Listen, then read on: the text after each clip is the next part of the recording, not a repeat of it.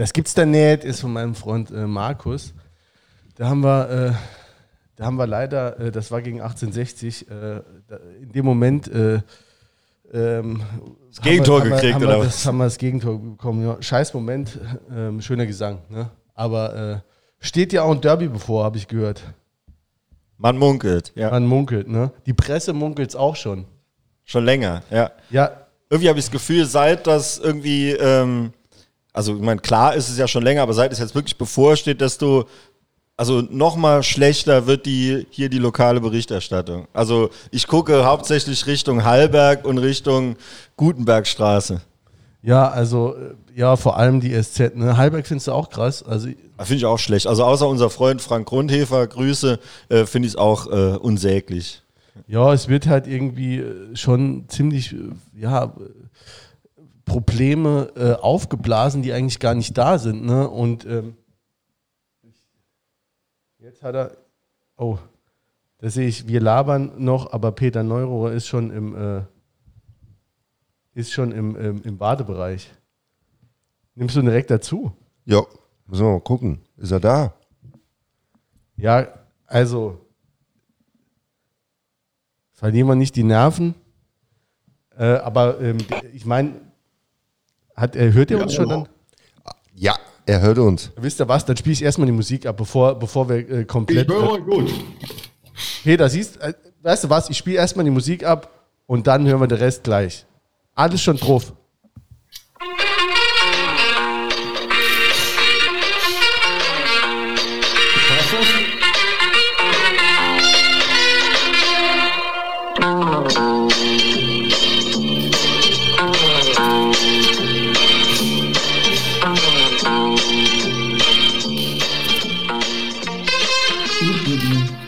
Damit herzlich willkommen nach einem extrem kurzen Vorgeplänkel zum äh, Studio Blau-Schwarz, dem unabhängigen Podcast rund um den ersten FC Saarbrücken. Und ähm, heute äh, begrüße ich wie immer Peter und Jens. Da mache ich Servus. auch äh, äh, keine langen Umschweife drum. Und ähm, dann äh, freuen wir uns alle äh, über einen ganz besonderen Gast. Äh, er ist äh, bekannter als die aktuellen SPD-Parteivorsitzenden. Äh, gestern war er noch in der, äh, Cham im Champions League Talk, heute schon im Saarbrücker Nieselregen. Er war vor knapp 30 Jahren ähm, FCS-Trainer und ist vielen noch im Gedächtnis. Er ist der Ver Verbalerotiker aus dem Kohlepott. Herzlich willkommen und einen schönen guten Abend, Peter Neurohrer. Ja, hallo euch. Wie geht's euch denn hier da im tiefen Saarland? Ja, hervorragend. Wir sind alle schon ein bisschen ähm, angespannt äh, aufgrund des anstehenden Derbys. Aber äh, an sich äh, sind wir im Moment, wa zumindest was den FCS angeht, ganz guter Dinge. Ja, verstehe ich auch vollkommen. Das läuft ja gut. Äh, Das eine oder andere Ergebnis, okay, kann man sich drüber unterhalten, aber der FCS hat wirklich eine, eine super Führung. Äh, liebe Grüße meinem alten Spieler gegenüber. Alt ist natürlich ein despektierlicher Begriff, Jürgen Loginger, der ja jetzt äh, beim, beim FCS Sportdirektor ist, in verantwortender Position. Finde ich überragend gut, was da aufgebaut wird. Der neue Ludwigspark, der gibt Ja. natürlich alle Möglichkeiten, auf die Zukunft orientiert, vernünftige Dinge anzugreifen. Und äh, ich bin gespannt, wann man den FCS endlich wieder in der Bundesliga sieht. Da, wo ich ihn verlassen habe, übrigens, da muss er wieder hin. Ja, Ja, man merkt, du bist noch voll drin. Also äh, verfolgst es noch richtig. äh, äh, Herr Neuro, äh, Peter, duzt dich schon mal. Äh, Ist das, äh, wie, wie hältst du es da mit Siezen und Duzen, bevor wir dich jetzt da wegduzen aus, aus Saarbrücken? Wir machen- Das was, wir, das, was wir machen, ist so ähnlich wie Sport. Und beim Sport, gemeinsam Sport, duzt man sich. Ja. Das ist immer so ein Problem. Ne? Sie Arschloch sagt man selten. Du Arschloch kommt besser. So ist es. Gut, ich denke aber heute Abend, das wird nicht heute, das wird heute Abend nicht vorkommen. Wie geht's dir denn eigentlich? Du bist äh, mittlerweile, das verrate ich den Zuschauern jetzt einfach mal, aber auch weil man es googeln kann, du bist mittlerweile 66, äh, immer noch beruflich voll drin als Fußballexperte und auch im Vorstand beim Wuppertaler SV.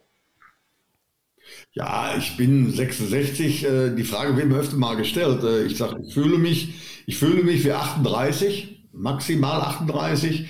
Ich habe gelebte 160 und bin effektive 66.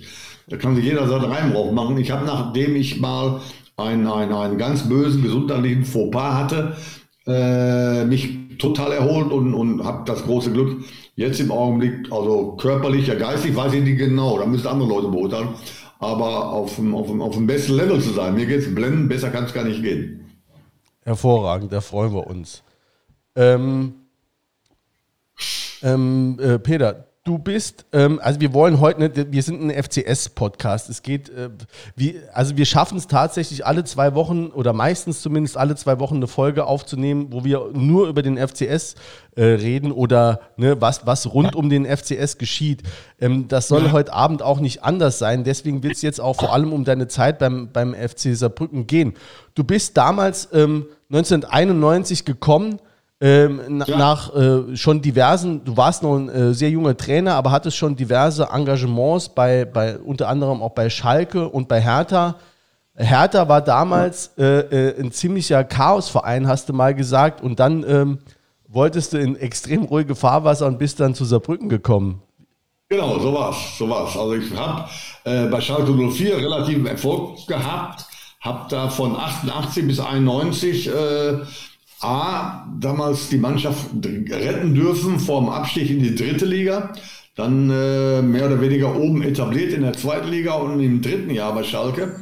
Als wir dann endlich auf dem Tabellenplatz waren, der den Aufstieg bedeuten könnte oder würde oder bedeutet hätte, äh, hat man mich dann beurlaubt. Und ich war derjenige, der die Mannschaft zusammenstellen durfte, die letzte Aufstiegsmannschaft von Schalke 04 war. So, soweit so gut, ist eine langweilige Angelegenheit, aber dann war ich also beurlaubt bei Schalke 04, äh, obwohl ich von Schalke 04 dann noch eine längere Zeit mein Geld bekommen habe.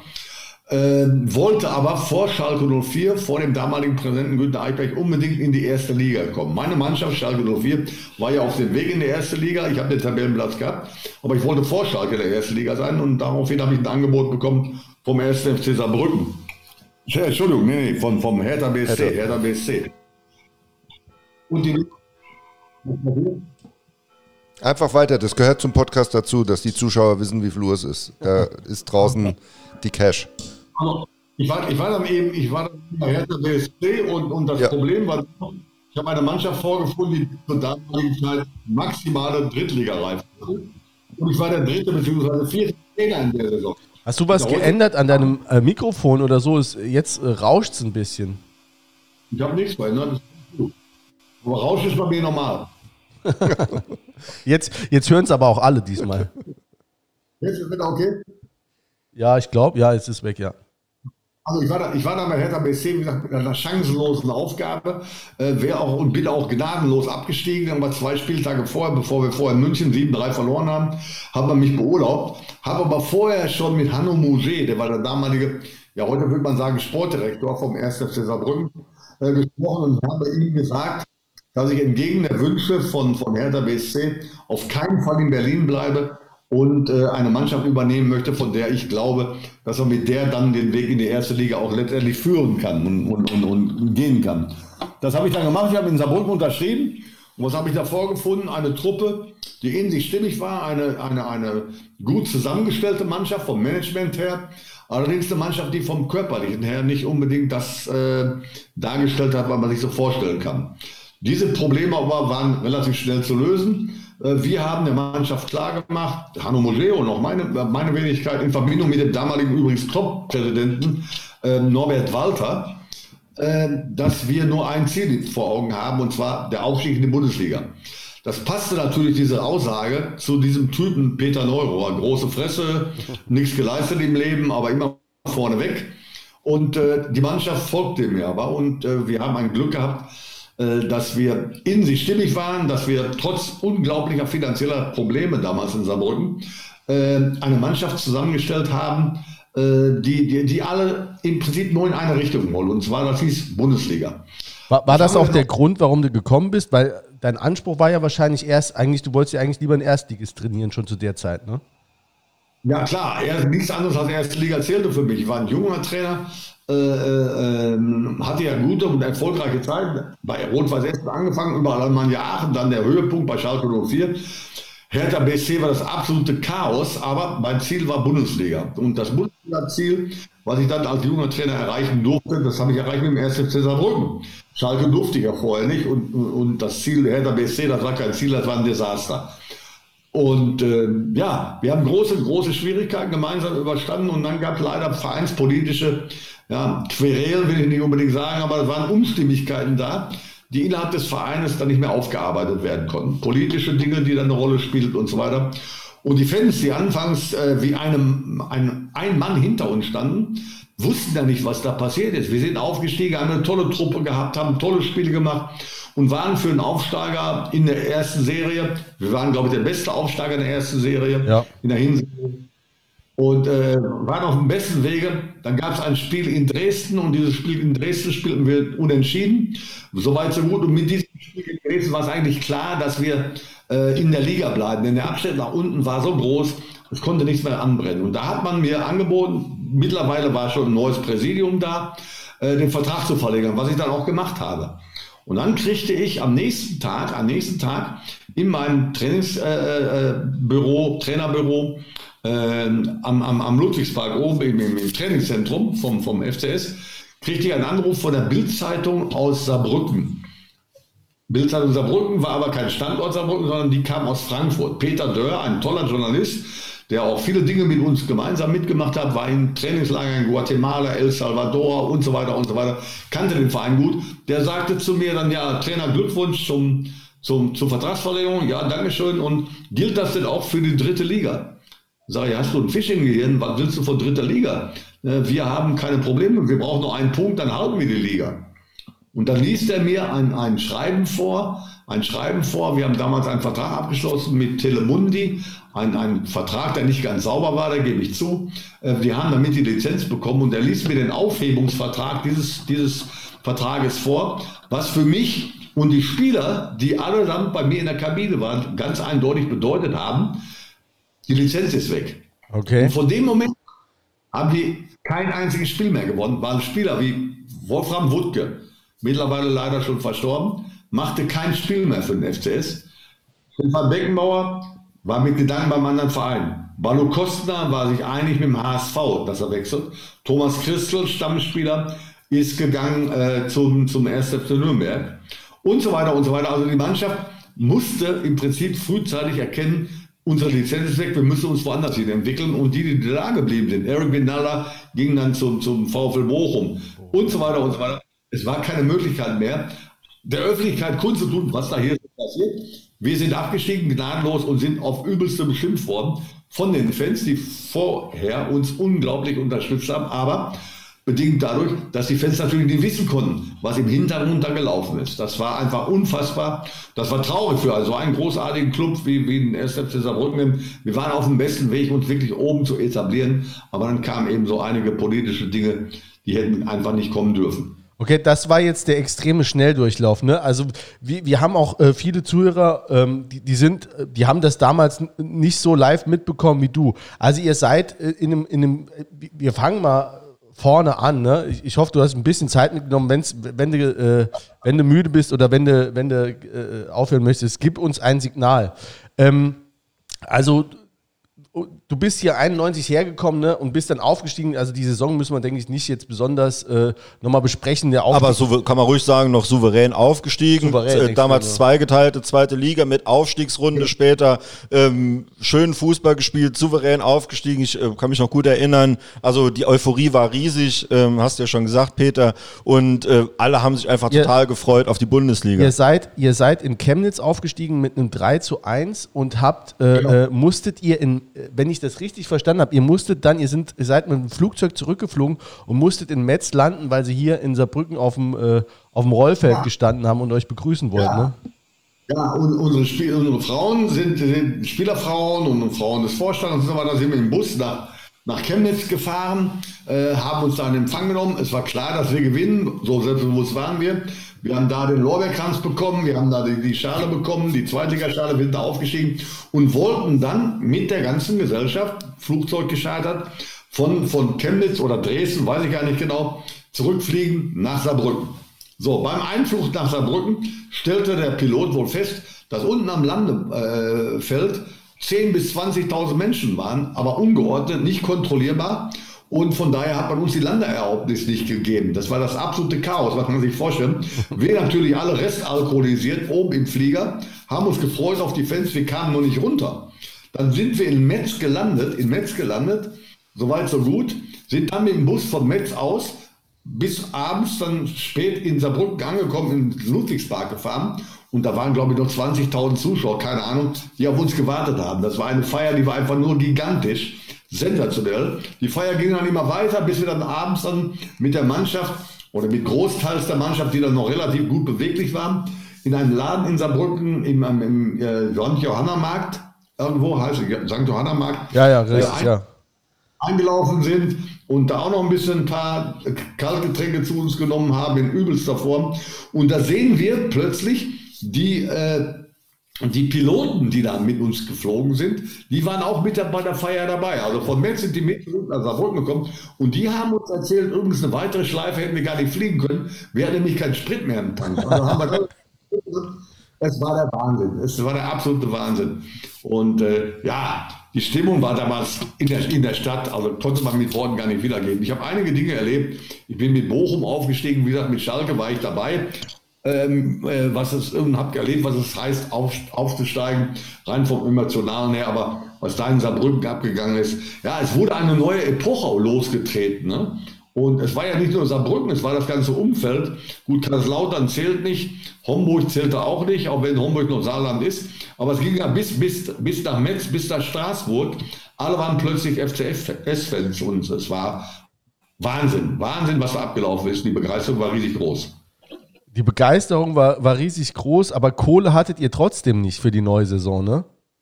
Nee, Kohle haben wir überhaupt keine. Also, wir haben ja vorher ein Trainingslager gehabt da sind wir durch die Kneipen gezogen in Saarbrücken und haben Gelder gesammelt, Gelder gesammelt für ein Trainingslager. Da habe ich Bargeld mitgenommen in dieses Trainingslager. Der Coverciano, das war in, in, in Florenz, mit der Mannschaft, wie gesagt, mit der Mannschaft, die dann aufgestiegen ist. Da sind wir zurückgekommen aus diesem Trainingslager. Ich habe dieses Trainingslager bar bezahlt. Es fehlten aber 6.000, 7.000 Mark. Die habe dann aus meiner eigenen Tasche nachbezahlt. Der damalige Schatzmeister meinte zu mir, ja schön, Herr Neurohr, dass Sie das gemacht haben. Sag ich, ja, wie schön, hätten gerne das Geld zurück. Das Geld können Sie nicht zurückkriegen, das haben wir nämlich gar nicht. So, dann muss er sich vorstellen, mit diesen Dingen muss eine Mannschaft leben. Und dann kriegten wir plötzlich nur 10% von unseren Gehältern ausbezahlt, weil das Geld nicht mehr da war. Aber andererseits mussten wir aufsteigen. Aber mit diesen eigenartigen und, und skurrilen Situationen äh, ist, ist, ist ein, ein, Impuls entstanden, eine Mannschaft ist entstanden, die also gegen alle Dinge, die man sich vorstellen kann, äh, resistent waren, die zusammengehalten haben in der extremsten Phase, in der extremsten Situation und dann eben diesen, diesen Aufstieg geschafft haben. Freiburg damals, Waldhof Mannheim, äh, äh, ich weiß nicht mehr noch, die waren um ein Wesentliches besser besetzt. Nicht unbedingt personell, aber finanziell auf jeden Fall. Aber sie waren im Endeffekt waren die chancenlos gegen uns. Okay, äh, bist du dann in so einem äh, Verein vielleicht, wo es ein bisschen chaotischer zugeht, wo auch mal König Zufall äh, das Zepter schwingt, bist du dann da der Richtige? Ist das ich genau dein Ding? Oder war das war falsch damals? Ich war glücklicherweise derjenige, der mit aufsteigen durfte. Aber ich kann mich daran erinnern, man muss sich vorstellen, ich war ja ein, ein junger, unerfahrener Trainer, der nur eins im Kopf hatte, Erfolg zu haben, mit seiner Mannschaft zusammengeschweißt zu sein und so weiter und so weiter. Ich habe da Dinge gemacht, die man nicht machen darf. Aber die ich zu dem damaligen Zeitpunkt mit vollem Bewusstsein gemacht habe und auch heute mit der Erfahrung, von der ich weiß, dass man es nicht machen darf, aber immer wieder weitermachen würde. Ich habe mal vor der Jahreshauptversammlung bin ich aufgestanden irgendwo hab, und habe dem Vorstand, der dann geschieden ist, gesagt, äh, wenn ihr eure Scheiße hier so weitermachen wollt, ihr Vollidioten, äh, dann, dann macht das aber bitte ohne mich. Also ich habe ich hab Führungsetagen als Vollidioten bezeichnet. Das ist ein Ding, was normalerweise überhaupt nicht geht. Aber damals äh, wurde das in der breiten Öffentlichkeit so wahrgenommen und man hat mir dafür Applaus gezollt. Genauso Applaus für einige Aktionen, die die Mannschaft gemacht hat, die man heutzutage so gar nicht mehr kann, äh, kennen, kennen kann. Äh, es war extrem in allen Situationen, aber wir waren in sich stillig und wir waren, wir waren eine Truppe, die ist also wirklich seit Jahren oder ich habe seit Jahrzehnten eine ähnliche Mannschaft, nicht wiedererlebt. Ähm, sind das heute Ähm, wenn du sagst, wir haben Sachen gemacht, die Mannschaft hat Sachen gemacht, fehlen dir heute in dem Fußballgeschäft die Typen? Oder sagst du, äh, die Typen sind eigentlich noch äh, ähnlich oder vergleichbar? Es sind mehr die Rahmenbedingungen, die das nicht mehr zulassen, dass man sich eben auch mal auslebt. Ja, ganz genau. Die Typen gibt es heute vielleicht auch noch oder die, die so sein sollen wie die Typen, die es damals gab. Ja, aber äh, heutzutage, jeder ist mit Handy bewaffnet, jeder äh, ist gläsern, jeder, egal wo er hingeht, wird von 30.000 Leuten angesprochen. Äh, du bist nicht mehr derjenige, der du sein möchtest, sondern du musst derjenige sein, den dein anderen von, die, von, von, von dir erwarten. Äh, da hat sich einiges geändert. Ich hatte Typen in der Mannschaft, da, da braucht man nicht drüber zu reden an Wolfram Wuttke, der vom Spiel gegen Bayern München an mir vorbeigelaufen ist in der Kabine und hinten rechts in den Stutzen hat er eine Schachtel Marlboro gehabt. Äh, da hat er direkt vorm Spiel rausgegangen aus der Mannschaftskabine, sich so eine rauchen wollte, ist wieder reingekommen, wusste ganz genau, der Alte raucht die gleiche Marke und der kriegt das auch noch mit. Also gibt es eine richtig große Geldstrafe. Die ganze Mannschaft hat darauf gewartet, dass ich diesen Wutke rausschmeiße. Aber ich habe mir gedacht, den Wutke rauszuschmeißen heißt, unseren wichtigsten Mann rauszuschmeißen. Also machen wir das anders. Der spielt, der muss Leistung bringen, was er gemacht hat. Wir haben gegen Bayern München 1-1 gespielt. Und nach dem Spiel hat er eine Geldstrafe gekriegt von zigtausend, von, von, von D-Mark damals. Und da war die Sache wieder in Ordnung.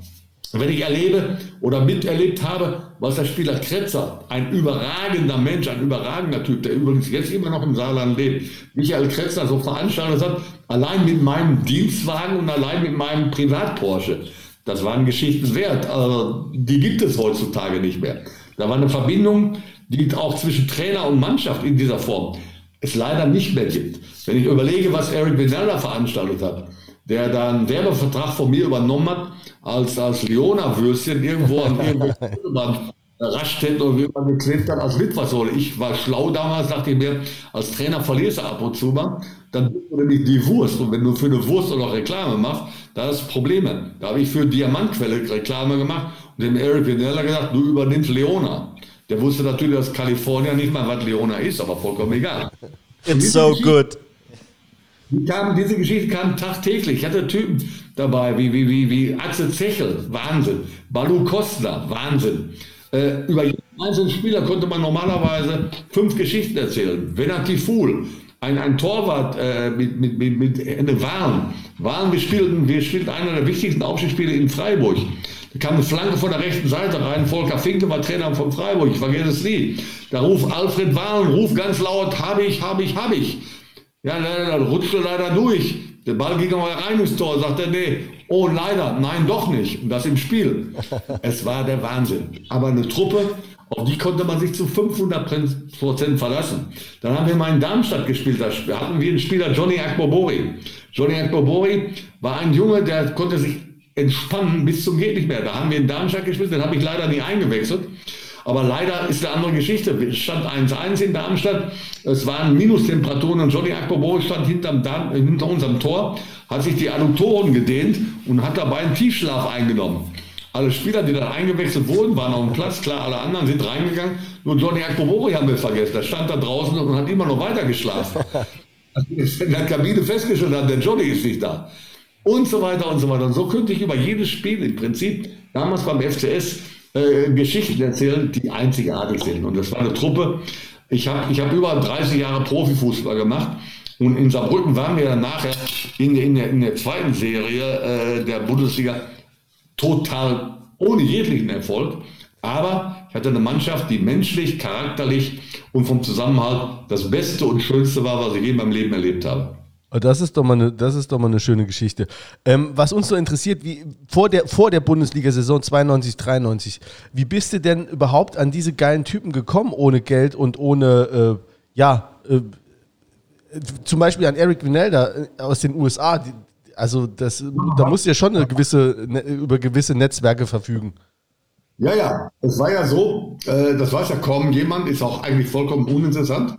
Ich bin der und war der erste Laptop-Trainer in Deutschland. Heute würde man Laptop-Trainer sagen. Ich bin früher durch die Stadien gefahren, weltweit, und habe mir auf einem Diktator, Diktaphon äh, Spielerbeschreibungen aufgesprochen. Also, da haben die irgendeinen Verein, der XYZ, den ich gerade gesehen habe, haben einen Linksfuß, der scheint so und so jung zu sein, der spielt die und die Position, der so und so schnell und so weiter und so weiter. Der hat den und den Vertragszustand, den kann man verpflichten, ja oder nein und so weiter und so weiter. So habe ich über 3000 Spiele auf meinem Laptop gehabt oder auf meinem Rechner gehabt damals.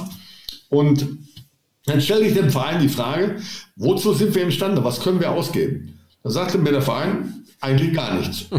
Eigentlich gar nichts ausgeben heißt nur ablösefreie Spieler. Wunderbar, das habe ich gemacht. Habe in meinen sogenannten oder auch Laptop eingegeben, ich brauche den und den Spieler mit den und den Qualitäten. Dann habe ich Exoten geholt. Axel Zechel da rausgeflogen, weil, den ich mal vorher hatte, im, im Aufstiegsjahr. Ne, reden wir von der, von der Mannschaft. Äh, vom, vom, vom Schalke 04. Dann kam ein Balu Kostner und ein Stefan Beckenbauer von äh, Stefan Beckenbauer ist mir vermittelt worden von seinem eigenen Vater, von St. Gallen. Und äh, Balu Kostner. Der Vater ist Franz Beckenbauer, für alle, die sich jetzt fragen, wer der Vater von Stefan Beckenbauer ist. Also ja, ja, genau. Und äh, Balu Kostner, Michael Kostner, habe ich mal gesehen, als er zusammen mit Stefan Beckenbauer gespielt hat beim Offenbacher Kickers. Das war bei mir dann irgendwo im Netzwerk drin. Dann kam der Stürmer dazu. Der Eric Venelle, den habe ich gesehen, als ich Schalke-Trainer war, bei der U21, so dann U21 in der USA, in einer, in einer, in einer äh, Soccerball in, in Miami, als wir gegen mit Schalke 04 gegen die U23 gespielt haben. Ist er mir aufgefallen. Joris, ich darf, ich, darf ich hier mal ganz kurz reingrätschen? Also, ähm, du, also du, du sitzt dann quasi Monate oder Wochen später vor deinem Rechner und hörst dir eine von 3000 äh, äh, Memos, die du dir selbst drauf gesprochen hast, an und sagst dann, ah ja, der Vinelda, ich erinnere mich noch dran, den brauchen wir jetzt, oder? Ja, war doch irgendwie eine Datenbank, in dem Zusammenhang kann ich mal fragen, stimmt es, dass die irgendwie dann mal gecrashed ist und du die Hälfte der Spieler nicht mehr hattest? ja, die Hälfte nicht, aber das ist richtig. Mein, mein Sohn, damals drei, vier, fünf Jahre alt, ja, in seiner Saarbrücker Zeit, äh, der, der, steht da vor meinem, meinem Rechner und da steht da irgendwas dran mit irgendwas löschen und konnte logischerweise, damals in Frankreich im Kindergarten, wusste nicht, was das bedeutet und er drückt auf die Taste. Die Taste drückt löschen, komme ich rein und denkt, da kann der Monitor glücklicherweise nicht alle löschen, sondern er löscht dann die einzelnen Dinge und hat Spaß dabei gehabt. Und dann stellte ich plötzlich fest, oh Scheiße, ungefähr 2000 Namen waren rausgelöscht. Die war natürlich problematisch, deshalb, weil ich keine Ahnung von der ganzen Sache hatte und ich habe sie nicht auf einer Festplatte gehabt. Das heißt, die waren weg. Die musste, mir, musste ich mir nachher, im Nachhinein mit einer unglaublichen Arbeit, ich weiß nicht, wie viele Stunden, Tage, Monate ich da dran gesessen habe, einzeln wieder von meinen Disketten, die ich immer besprochen habe, wieder zurückholen. Das war eine Arbeit, da hätte man normalerweise so arbeiten gehen können für. Das war schon sensationell. Hätte man richtig für arbeiten können. Ja, krass.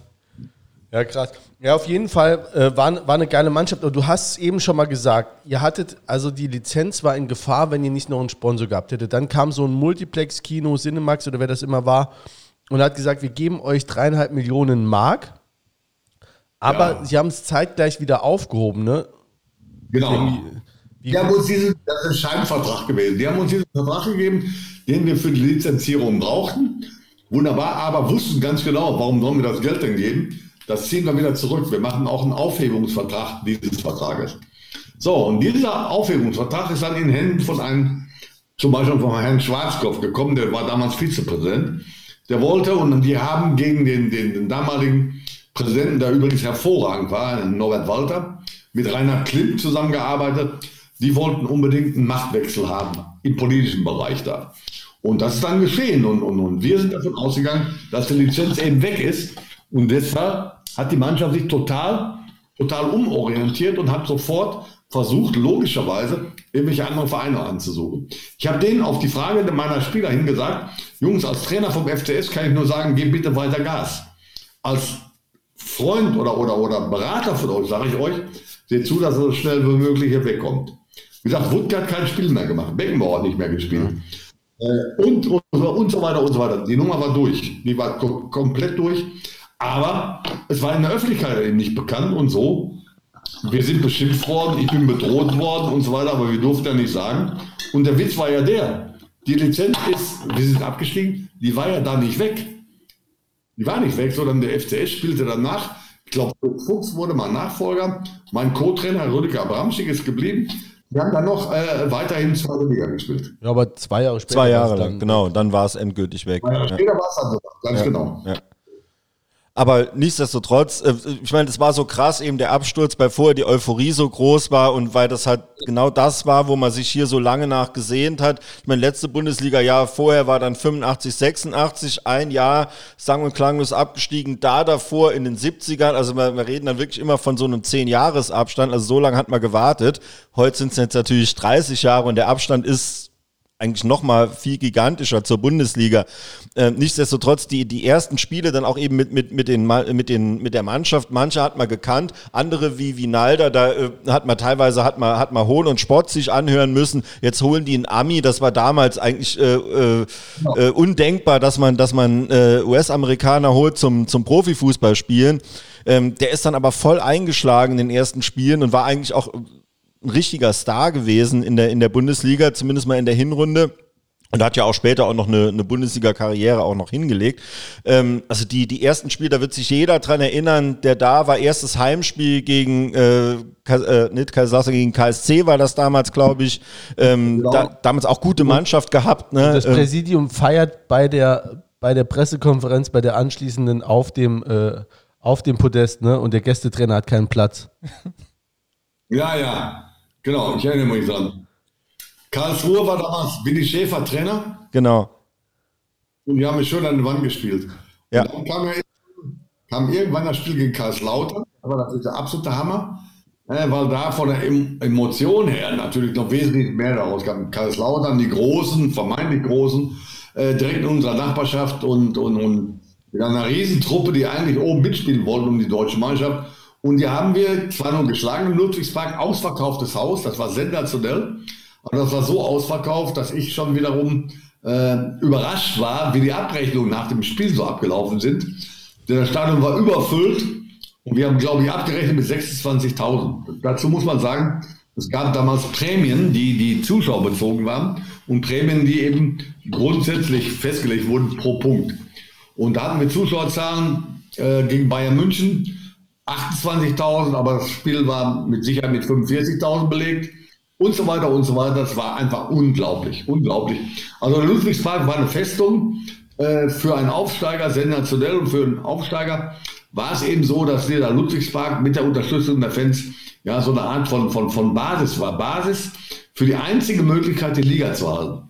So, und, und dann spielten wir dann gegen Kaiserslautern. Äh, das haben wir jetzt, in der nächsten Woche in, in, leider in einer anderen Liga auch vor uns. Ne? Wir spielen gegen Kaiserslautern. Kaiserslautern war dann der achtfach höhere Favorit, den man sich vorstellen kann.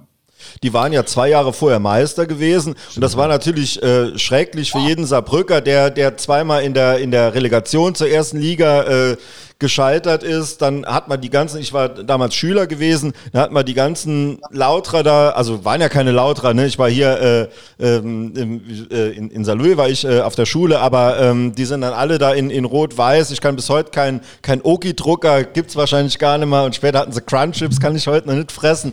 Also auf jeden Fall hat man die Leute dann die ganze Zeit da gesehen. Ähm, Deutsche Vermögensberatung auch nie einen Vertrag genau. mit abgeschlossen.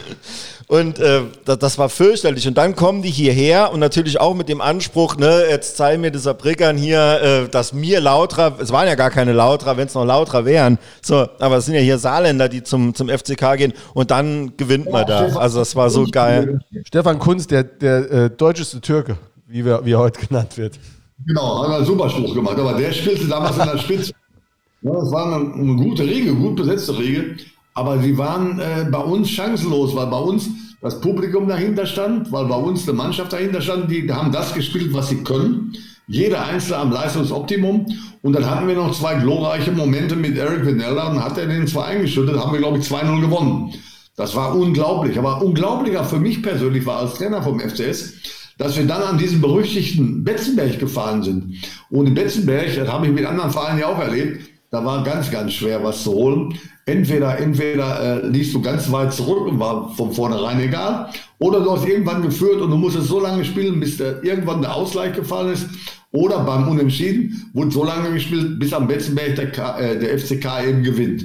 Und dann fahren wir als Aufsteiger zu dem, zum Betzenberg und haben wirklich das Spiel dominiert bis zur, ja, bis zur letzten Minute. Führen, glaube ich, 1 zu 0. Juri Savicev macht das vor, meine ich weiß ich nicht ganz genau, aber Juri Javic macht das so, wir führen 1 und kriegen äußerst unglücklich den Ausgleich durch einen Spieler, Bjarne Goldbeck, äh, den ich vorher bei Schalke 04 bereits als Spieler hatte, obwohl das Tor war nicht vom Bjarne Goldbeck. Ich meine, ich meine, das war ein Eigentor von, von unglücklicherweise von Bernd Eichmann, einer der besten saarländischen Innenverteidiger, die jemals in, in, in Saarbrücken gespielt haben. War es nicht ein äh, äh Eigentor auch? Äh, nee, ein Abseitstor meine ich. Äh, Eigentor hast du gerade ja. Abseitstor. Frage, Abseits oder Eigentor und so weiter. Auf jeden Fall wurde, glaube ich, offiziell von dem Bjarne Goldbeck als Torschütze äh, äh, bekannt gegeben und, und, und, und auch in, äh, so, so, so verkauft. Aber ich meine, dass Bernd Eichmann noch am Ball war, dass es mehr oder weniger ein Eigentor war und vollkommen egal. Aber gegen Kaiserslautern haben wir mit dem FCS, wie gesagt, in der Bundesliga kein einziges Spiel verloren. Zu Hause zwar nur gewonnen und am Betzenberg, das war damals schwer, auch noch einen Punkt geholt.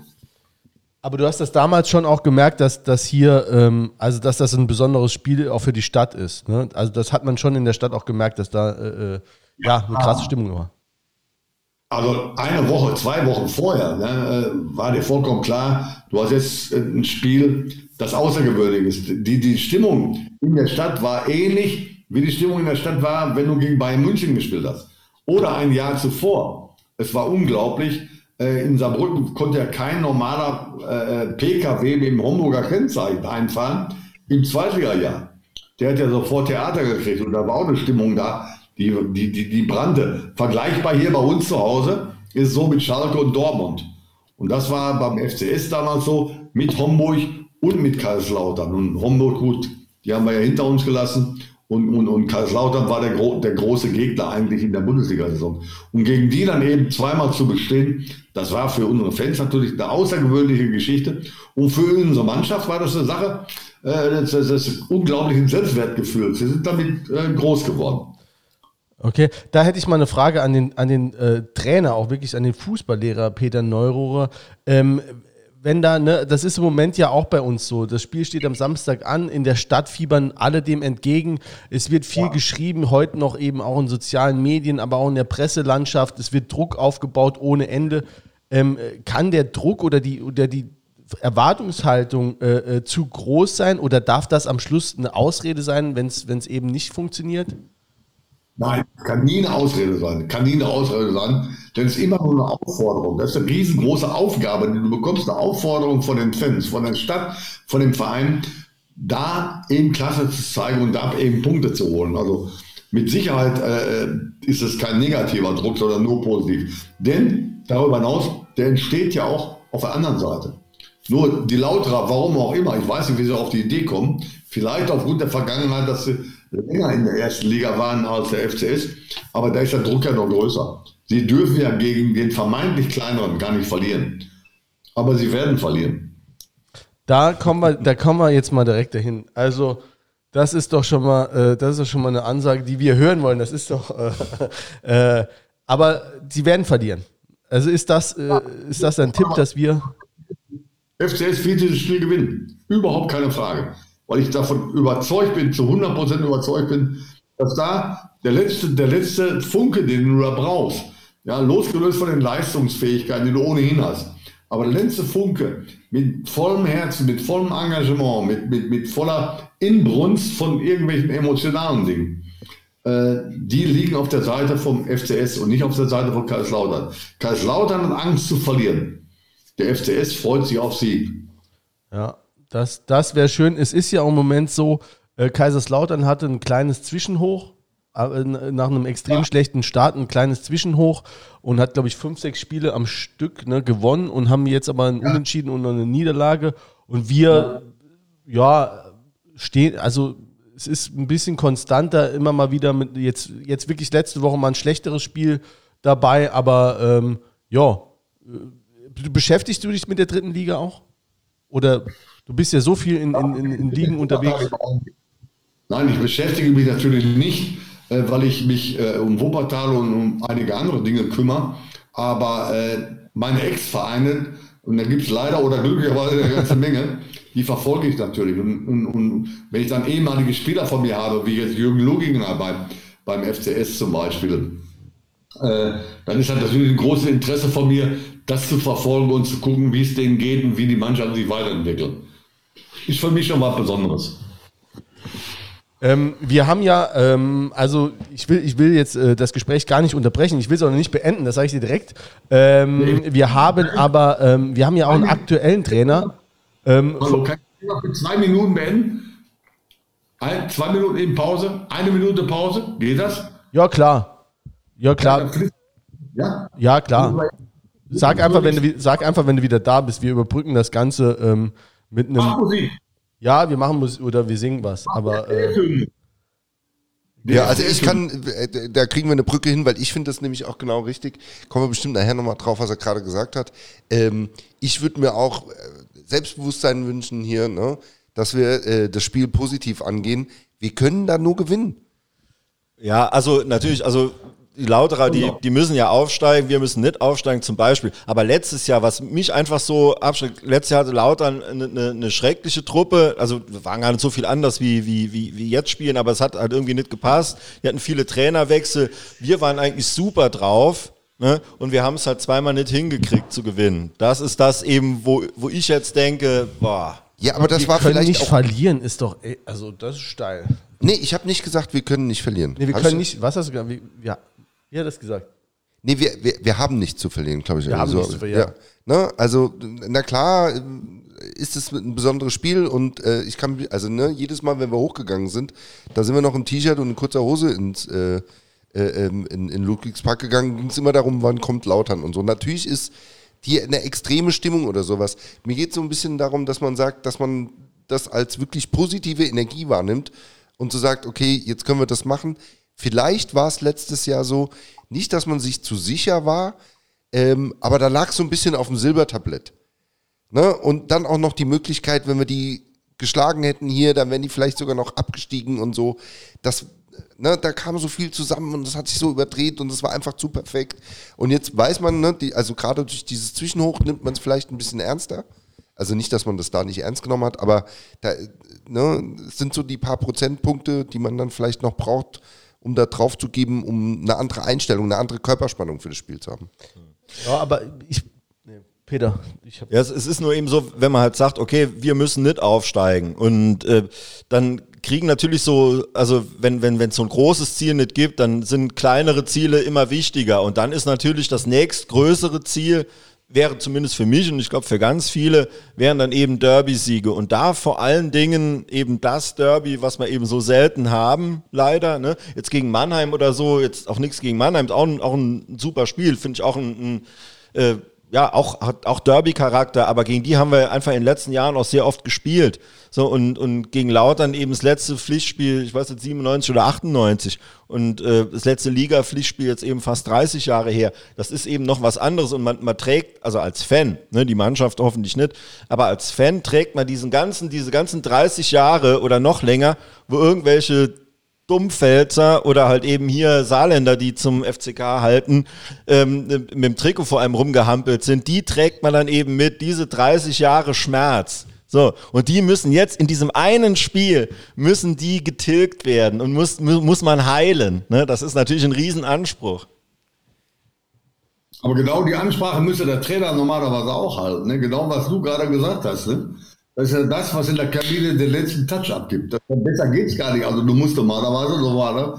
dem Trainer zur Seite stehen.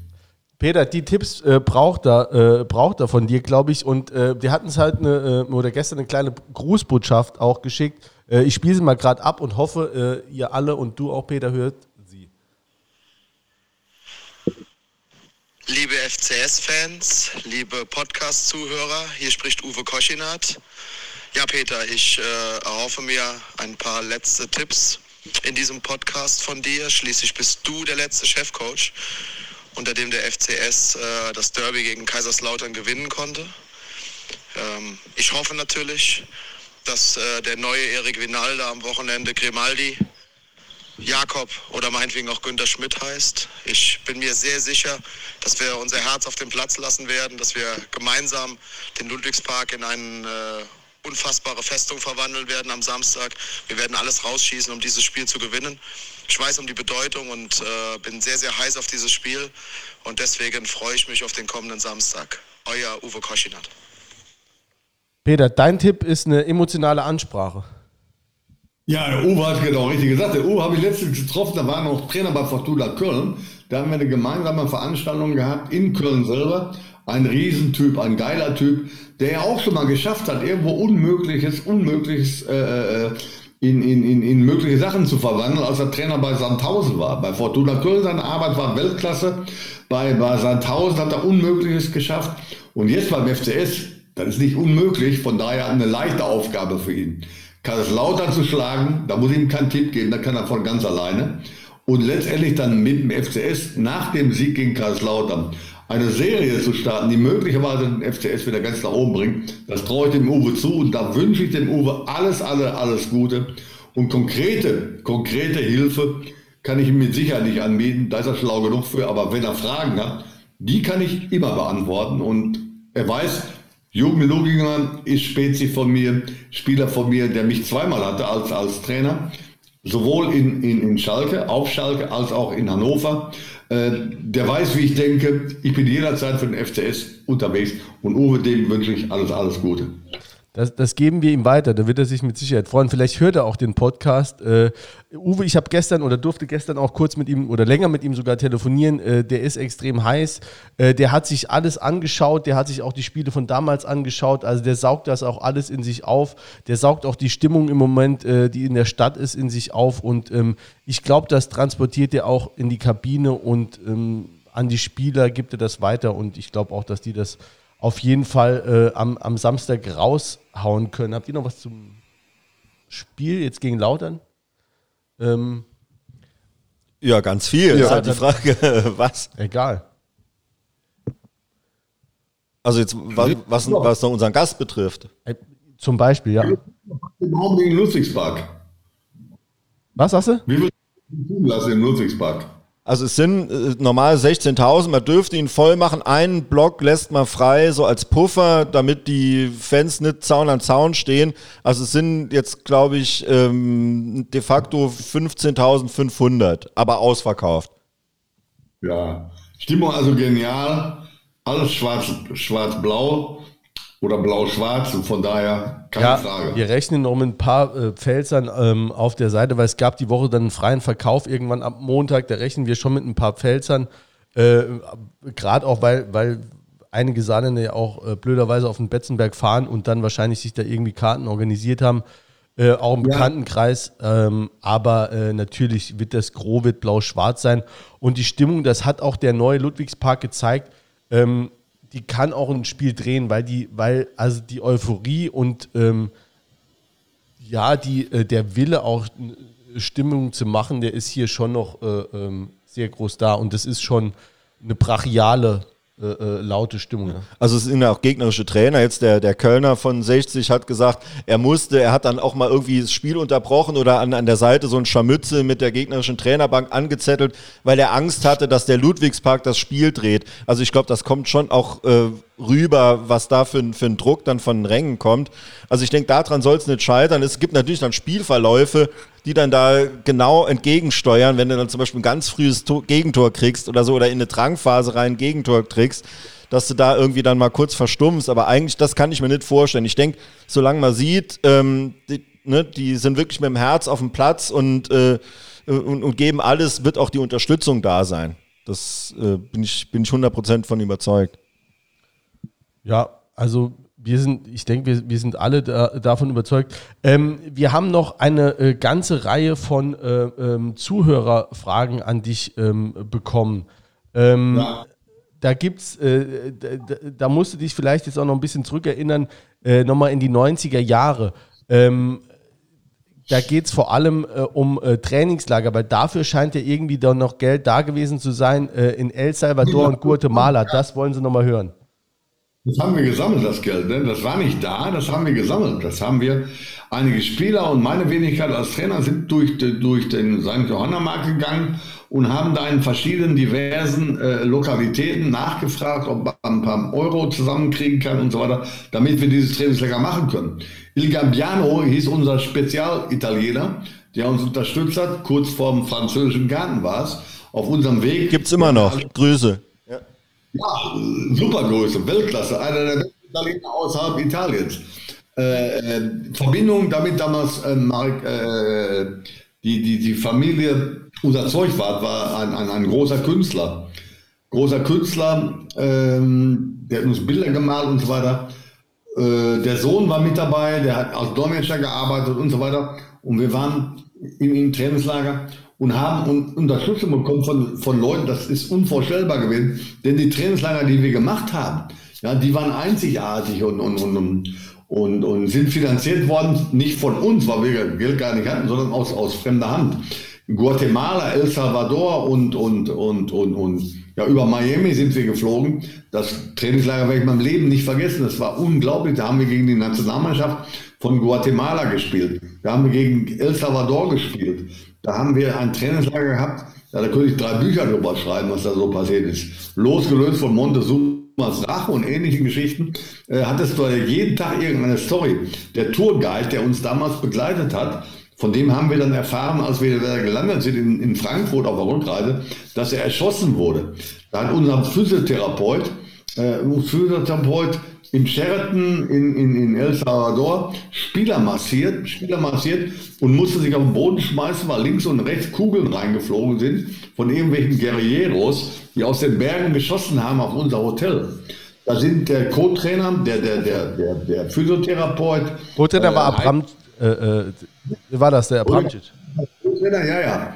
Und, und George Heidemann, ein Weltklasse-Physiotherapeut und, und, und, ich zusammen sind in einem Taxi äh, der Mannschaft hinterhergefahren, die zum Botschafter gefahren wurden und wir sollten entführt werden. Also da waren Geschichten, die sind einfach unbeschreiblich und großartig. Und äh, die haben uns zusammengeschweißt. Ne? Das waren Dinge, die ja, heutzutage kannst du sowas nicht mehr erleben.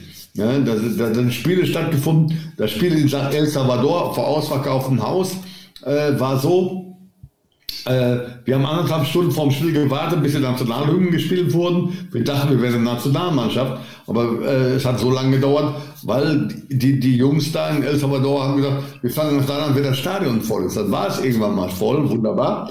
Dann kam Spieler Wutke an und Spieler Thomas Christel an und sagte zu mir, äh, aus der Ecke heraus spiele ich keinen Eckball mehr. Warum spielte kein Eckball mehr? Tickt der nicht ja sauber, geht drüber und schlagt den Eckball raus. Nein, die konnten den Eckball nicht schlagen, weil da in einem vollbesetzten Stadion haben Leute in Plastikbeutel gepinkelt und haben diese Plastikbeutel auf die Spieler geschmissen, der Gegner, also von, auf uns geschmissen damit die dann irritiert wurden. Dann hatten wir ein Problem. Wir hatten Montezumas Rache. Und da wurde die Nationalhymne gespielt. Die dauerte aber nicht zweieinhalb Minuten, und wir auch niemand dauerte eine Viertelstunde. Und bei dieser Viertelstunde haben wir festgestellt, dass Co-Trainer von mir, zum Beispiel Rüdiger Bramschick, nicht mehr anhalten konnte und ja, mit vollgeschissenen Hosen auf der Trainermann gesessen hat. okay. Die gibt es eigentlich gar nicht, aber die waren dann auch so möglich. Da könntest du gar nicht nachstellen, sowas, ne, als Teambuilding, oder? Ja, klar. Teambuilding wäre der überragend gewesen. Ja, äh, verrückt, verrückt. Ich, äh, also wir, wir sollen dich auch noch von, von verschiedenen Fans fragen, ob du dich noch an dein Lieblingslokal in Alsting erinnern kannst. An wen? An dein, äh, an dein Lieblingslokal, so steht es hier, ich, äh, ich kann auch nur die Nachricht lesen, Lieblingslokal in Alsting, wahrscheinlich, Frank ist das Frankreich? Ja. Ja klar, da haben wir ja gewohnt. Wir haben, ich ich habe in Spichern gewohnt, Rue Alsace-Lorraine, 33 und habe gespielt in Alsting und einen gespielt in Vorbach. Das war so. Und äh, da gab es Restaurants, absolute Weltklasse, kulinarisch das Größte, was man sich vorstellen kann. Und äh, da waren wir fortwährend unterwegs. Fortwährend unterwegs. Da hat es mal gegeben, eine Situation gegeben, da haben wir nach der Speisekarte gefragt. Und da sagte die Besitzerin des Ladens, Moment mal eben, heute gibt es das und das und wenn dir das nicht passt, dann kannst du nach Hause fahren. Es war wahnsinnig. Kulinarisch ein absoluter Traum. Ach, schön. Und früher, also in, zu der Zeit, äh, das hatten wir hier im Podcast schon mal vor ein paar Folgen, äh, musste man ja nicht äh, in, in, den UEFA Cup kommen oder von, sich dafür qualifizieren, sondern man konnte auch international spielen, indem man sich da irgendwie angemeldet hat. Ne? Stichwort Intertoto Cup. Habt ihr auch gespielt, unter anderem in Israel, ne? Ja, gut, das, das war natürlich ein Witz. Äh, der ehemalige, damals mittlerweile schon verstorbene Präsident des Deutschen Fußballbundes kam ja aus Saarbrücken. Wunderbar. Und dann waren wir auch letztendlich der erste Aufsteiger in die erste Bundesliga, der in die damalige Inter-Toto-Runde gekommen ist, Messepokal. Messepokal hieß Intertoto-Runde hieß damals, dass du, wenn du bis zum Halbfinale kommst, im Halbfinale dann bestehst, hast du sogar Zugriff auf den UEFA-Pokal. Nur wir als Zweitligist haben eigentlich normalerweise nicht mal die Chance gehabt, da hinzukommen. Nur es war eben gegeben, es war so. Dann spielten wir, dann spielten wir in dieser Runde äh, in äh, Schweden, wir spielten in Holland und wir spielten vor allen Dingen in, richtig, in, in Israel. Machten unser Trainingslager damals in Israel es, unter Bedingungen, die kann man sich gar nicht vorstellen. Also wie kann man so schwachsinnig sein? So schwachsinnig waren wir. Im Sommer in Israel ein Trainingslager zu machen, bei 50 Grad im Schatten. Ja, waren wir in Tel Aviv, waren wir in Haifa, spielen gegen Maccabi Tel Aviv, gegen Petach Tikva und gegen diese Spitzenmannschaften. Flogen von da aus dann weiter nach Helsingborg, also in, nach, nach, äh, nach Schweden und so weiter. Und kurios, damals die Geschichte, die kennt kaum noch einer in diesem Trainingslager in Israel, ja, Israel, hatte ich einen Spieler, den habe ich gesichtet durch Zufall, JJ Okocha. 16, 17 Jahre alt. Wir konnten ihm keinen Profivertrag geben, weil er zu jung war. Den haben wir aber mitgenommen im Trainingslager nach Israel und der hat sich da präsentiert. Das war einer der, mittlerweile weiß es ja jeder, der genialsten Spieler im offensiven Mittelfeldbereich, den die Bundesliga je gesehen hat. Wir waren aber zu dämlich, um den bei uns zu halten, sondern wir mussten ihn weitergeben, obwohl wir ihn weiter bezahlen mussten, zu Borussia Neunkirchen. In Borussia Neunkirchen ah, hat er gute Leistung gemacht und Stepanovic, damals Kollege von mir und Trainer von Eintracht Frankfurt, hat ihn dann nach Frankfurt geholt. Und wir, die ihn entdeckt haben, ihn mit gefördert haben, mit ihm im Trainingslager äh, äh betreut haben und so weiter, wir haben keinen Pfennig dafür gesehen. Und er spielte nachher für Eintracht Frankfurt und wurde ein Weltstar. Das war sensationell. Zum JJ habe ich übrigens heute noch Kontakt. Aber das waren auch so die Geschichten, die um den FCS geschehen ist. Ja. Also wie ist denn, ähm, würdest, wie, wie, würdest du das einordnen, was du hier beim FCS so erlebt hast? Ne? Du hast ja schon gesagt, du hast eine Reihe von Trainerstationen gehabt und ähm, häufig ist es ja so, ne, dass man seinen Verein jetzt vielleicht mit wenigen Ausnahmen in der ersten Liga immer ja schon häufiger aber so auch als Skandalnudel kennenlernt, um es mal so flapsig zu sagen. Aber war das schon hier wirklich außergewöhnlich, dass du dir an den Kopf gegriffen hast? Oder hast du, wenn, man wenn du das jetzt so einordnest im Verhältnis zu den anderen Vereinen, ähm, ist das jetzt gar nicht so über die Stränge? Na, wir wollen nicht über Strenge oder nicht Strenge reden, aber es war schon mehr als außergewöhnlich. Ich habe ja irgendwann mal einen Spruch gesagt, also mich kann nicht erschüttern. Denn wenn von links und rechts Bomben einschlagen sollen, dann schüt, schüttelte mich nur einmal, denn ich bin dann mittlerweile schon fast ein Jahr Trainer beim FCS. Mich hat mich gar nicht mehr was ich da erlebt habe, das war außergewöhnlich. Außergewöhnlich chaotisch, aber auch teilweise außergewöhnlich liebenswert. Und äh, mein, mein Background war immer die Mannschaft. Die Mannschaft war einfach sensationell. Menschlich und, und charakterlich, fußballerisch einfach sensationell.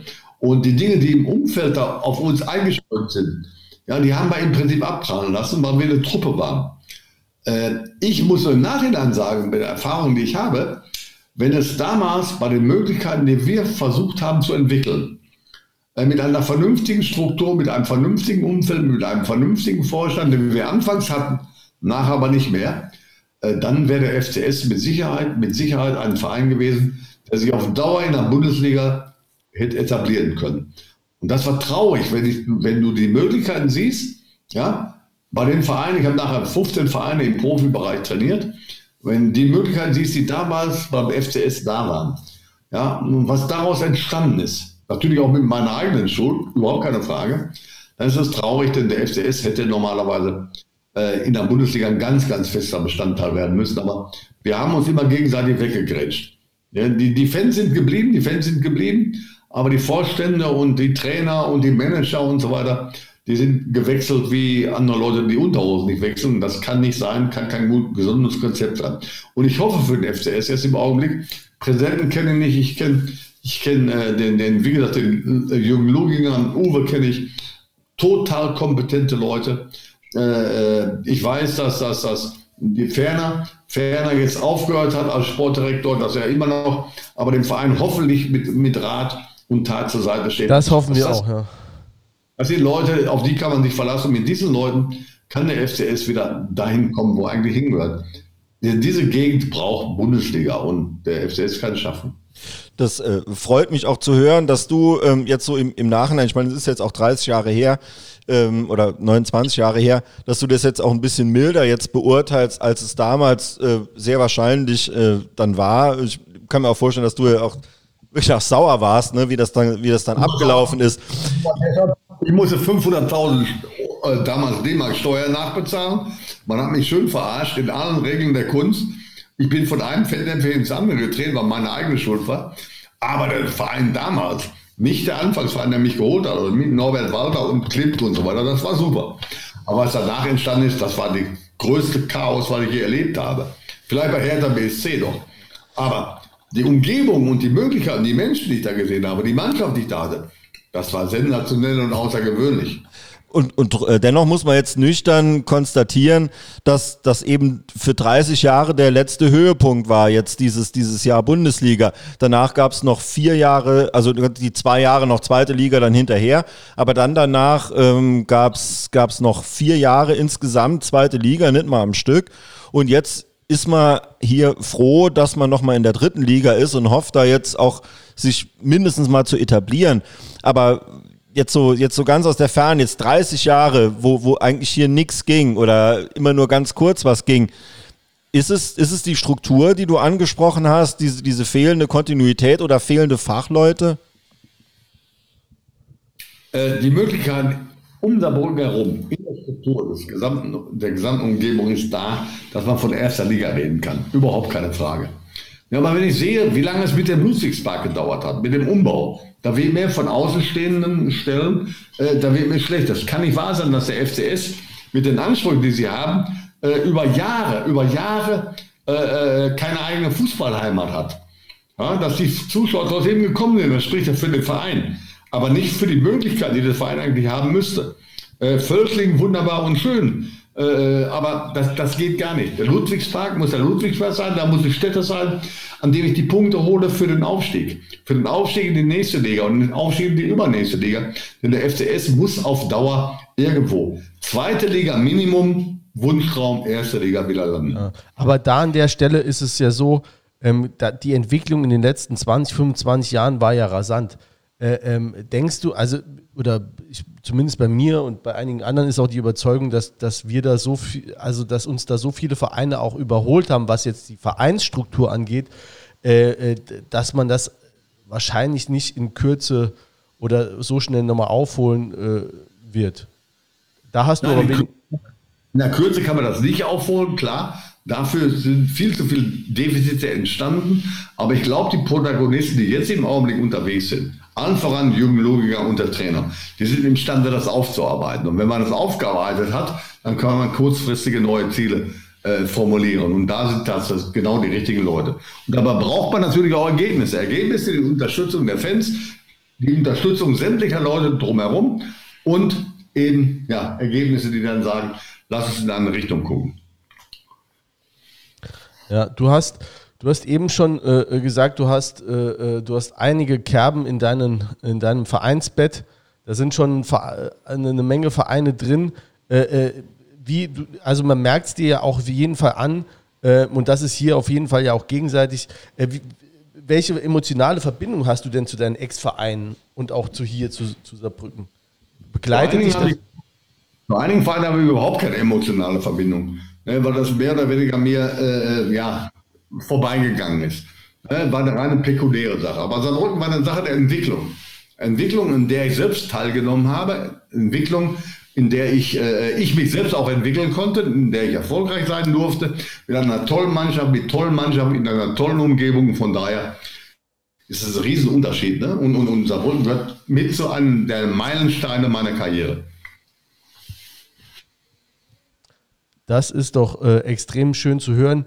Ähm, und du nimmst es auch den Leuten nicht übel, wenn sie dich am Schluss äh, äh, ausgepfiffen haben, äh, weil sie eben nicht wussten, was denn eigentlich der Grund war für die. Wenn jemand nicht weiß, was er macht, kann er niemals verurteilt werden für irgendwas. Ich bin in einer Minute wieder da. Ich habe wieder mehrere. Ja? Ja, ja. Ja, Gas. Alles gut.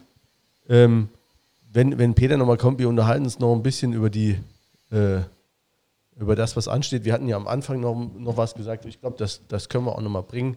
Ansonsten, ähm, denke ich, äh, hat Peter alles gesagt, äh, was man, was man äh, zum FC noch sagen muss. Falls euch noch was einfällt, gerne noch fragen. Ich muss jetzt auch noch mal ganz schnell.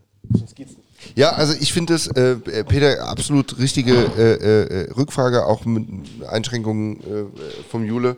Ähm, na, wir hören das natürlich alle gern. Ich muss ja immer so ein bisschen ähm, oder äh, äh, auch nachdenken, äh, wenn es darum geht, ist dieser Verein nochmal erstligatauglich? Ne? Also klar, das hofft man sich alles, aber ne, ist, das, ist das wirklich so ganz, kann es im Fußball so schnell gehen, dass du da nochmal hinkommst?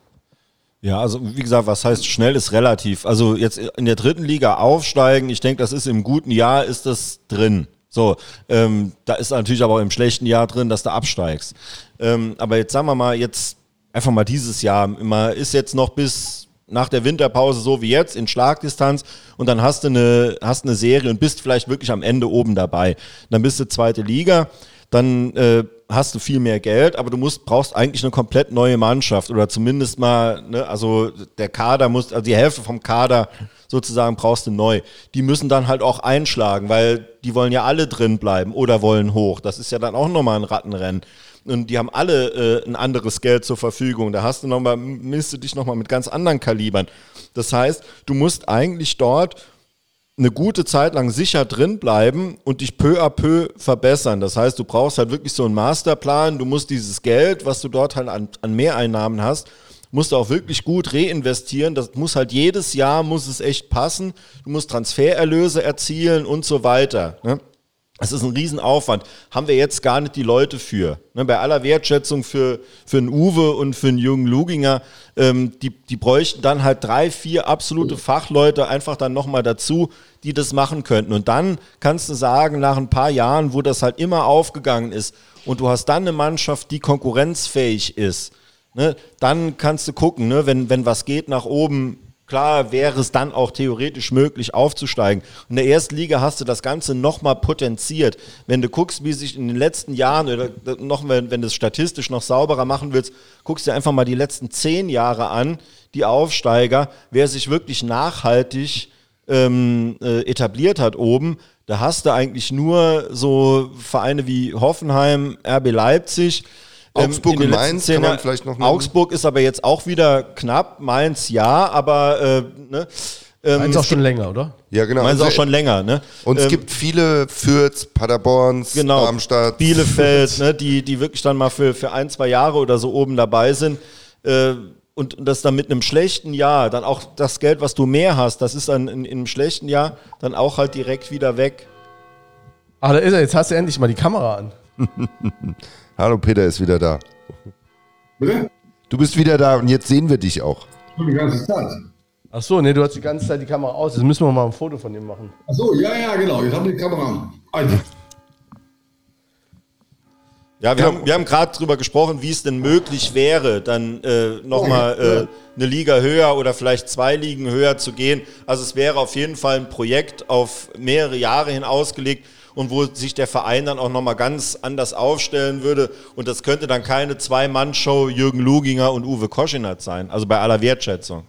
Äh, es wäre sehr, sehr gut, wenn der Trainer und der sportliche Leiter diesbezüglich eingebindet werden, aber du brauchst natürlich Investoren, du brauchst andere Leute, die auch von der Sache Fachkompetenz kommen und die dann äh, die, die sportliche Leitung unterstützen. Das gleiche versuche ich im Kleinen im Augenblick beim Wuppertaler SV. Äh, wobei der große Unterschied natürlich der ist, äh, Saarbrücken hat einen, einen, einen riesen Vorteil vom Standort her. Da ist das ist ein Monopol mehr oder weniger. Ja, um Saarbrücken herum, nicht despektierlich gemeint, aber das ist Homburg. Wer ist Homburg? Da ist, ist, ist ein Vereine. Äh, das ist Kaiserslautern. Wer ist Kaiserslautern? Das wollte ich nicht so sagen, aber ne, genau. Das wäre wär mein Spruch gewesen. Ja, aber äh, da ist eine ganze Menge möglich. Deshalb weil, wenn ich sehe, die Entwicklung des letzten Jahres, die war gut. Ne, nach dem Aufstieg. Man hat lange oben mitgespielt, jetzt gibt es die neue Serie. Man steht wieder auf einem relativ guten Tabellenplatz. Und dann muss ich die, die, die Situation erkennen und sagen, so, pass mal auf, äh, wir haben das und das an finanziellen Möglichkeiten. Und das weiß Lunginger und, und, und, und, und, und Uwe äh, mit Sicherheit. Äh, ich kann keine komplette Mannschaft austauschen, um ein Ziel zu erreichen, sondern ich muss punktuell versuchen zu verstärken. Nicht, nicht auszugleichen, nicht zu ersetzen, sondern verstärken.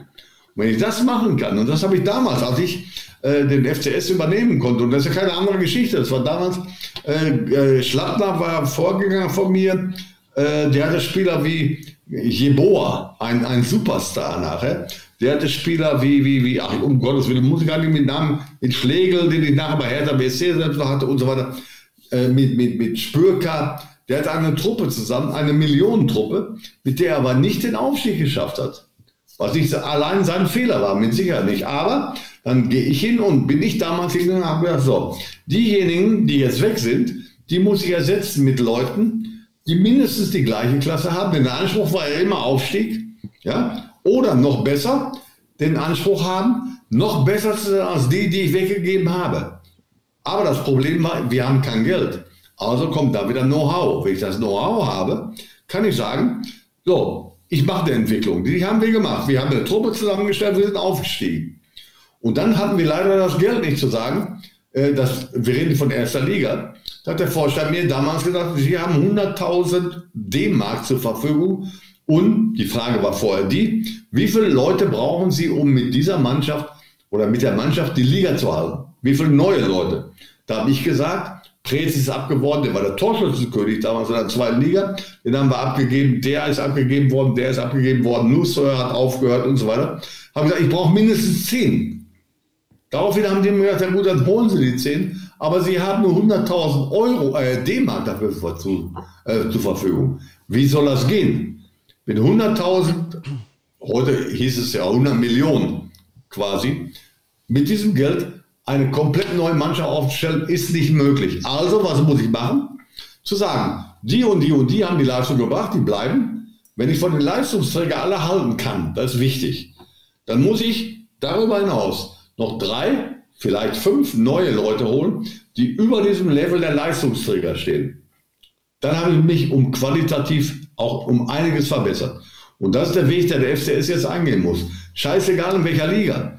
Und ich glaube, davon, so, so kenne ich in Jürgen Luginger zum Beispiel, ist er imstande, das zu bedenken und das auch einzubeziehen. Aber, jetzt kommt das Ja, aber was aber kein Widerspruch ist.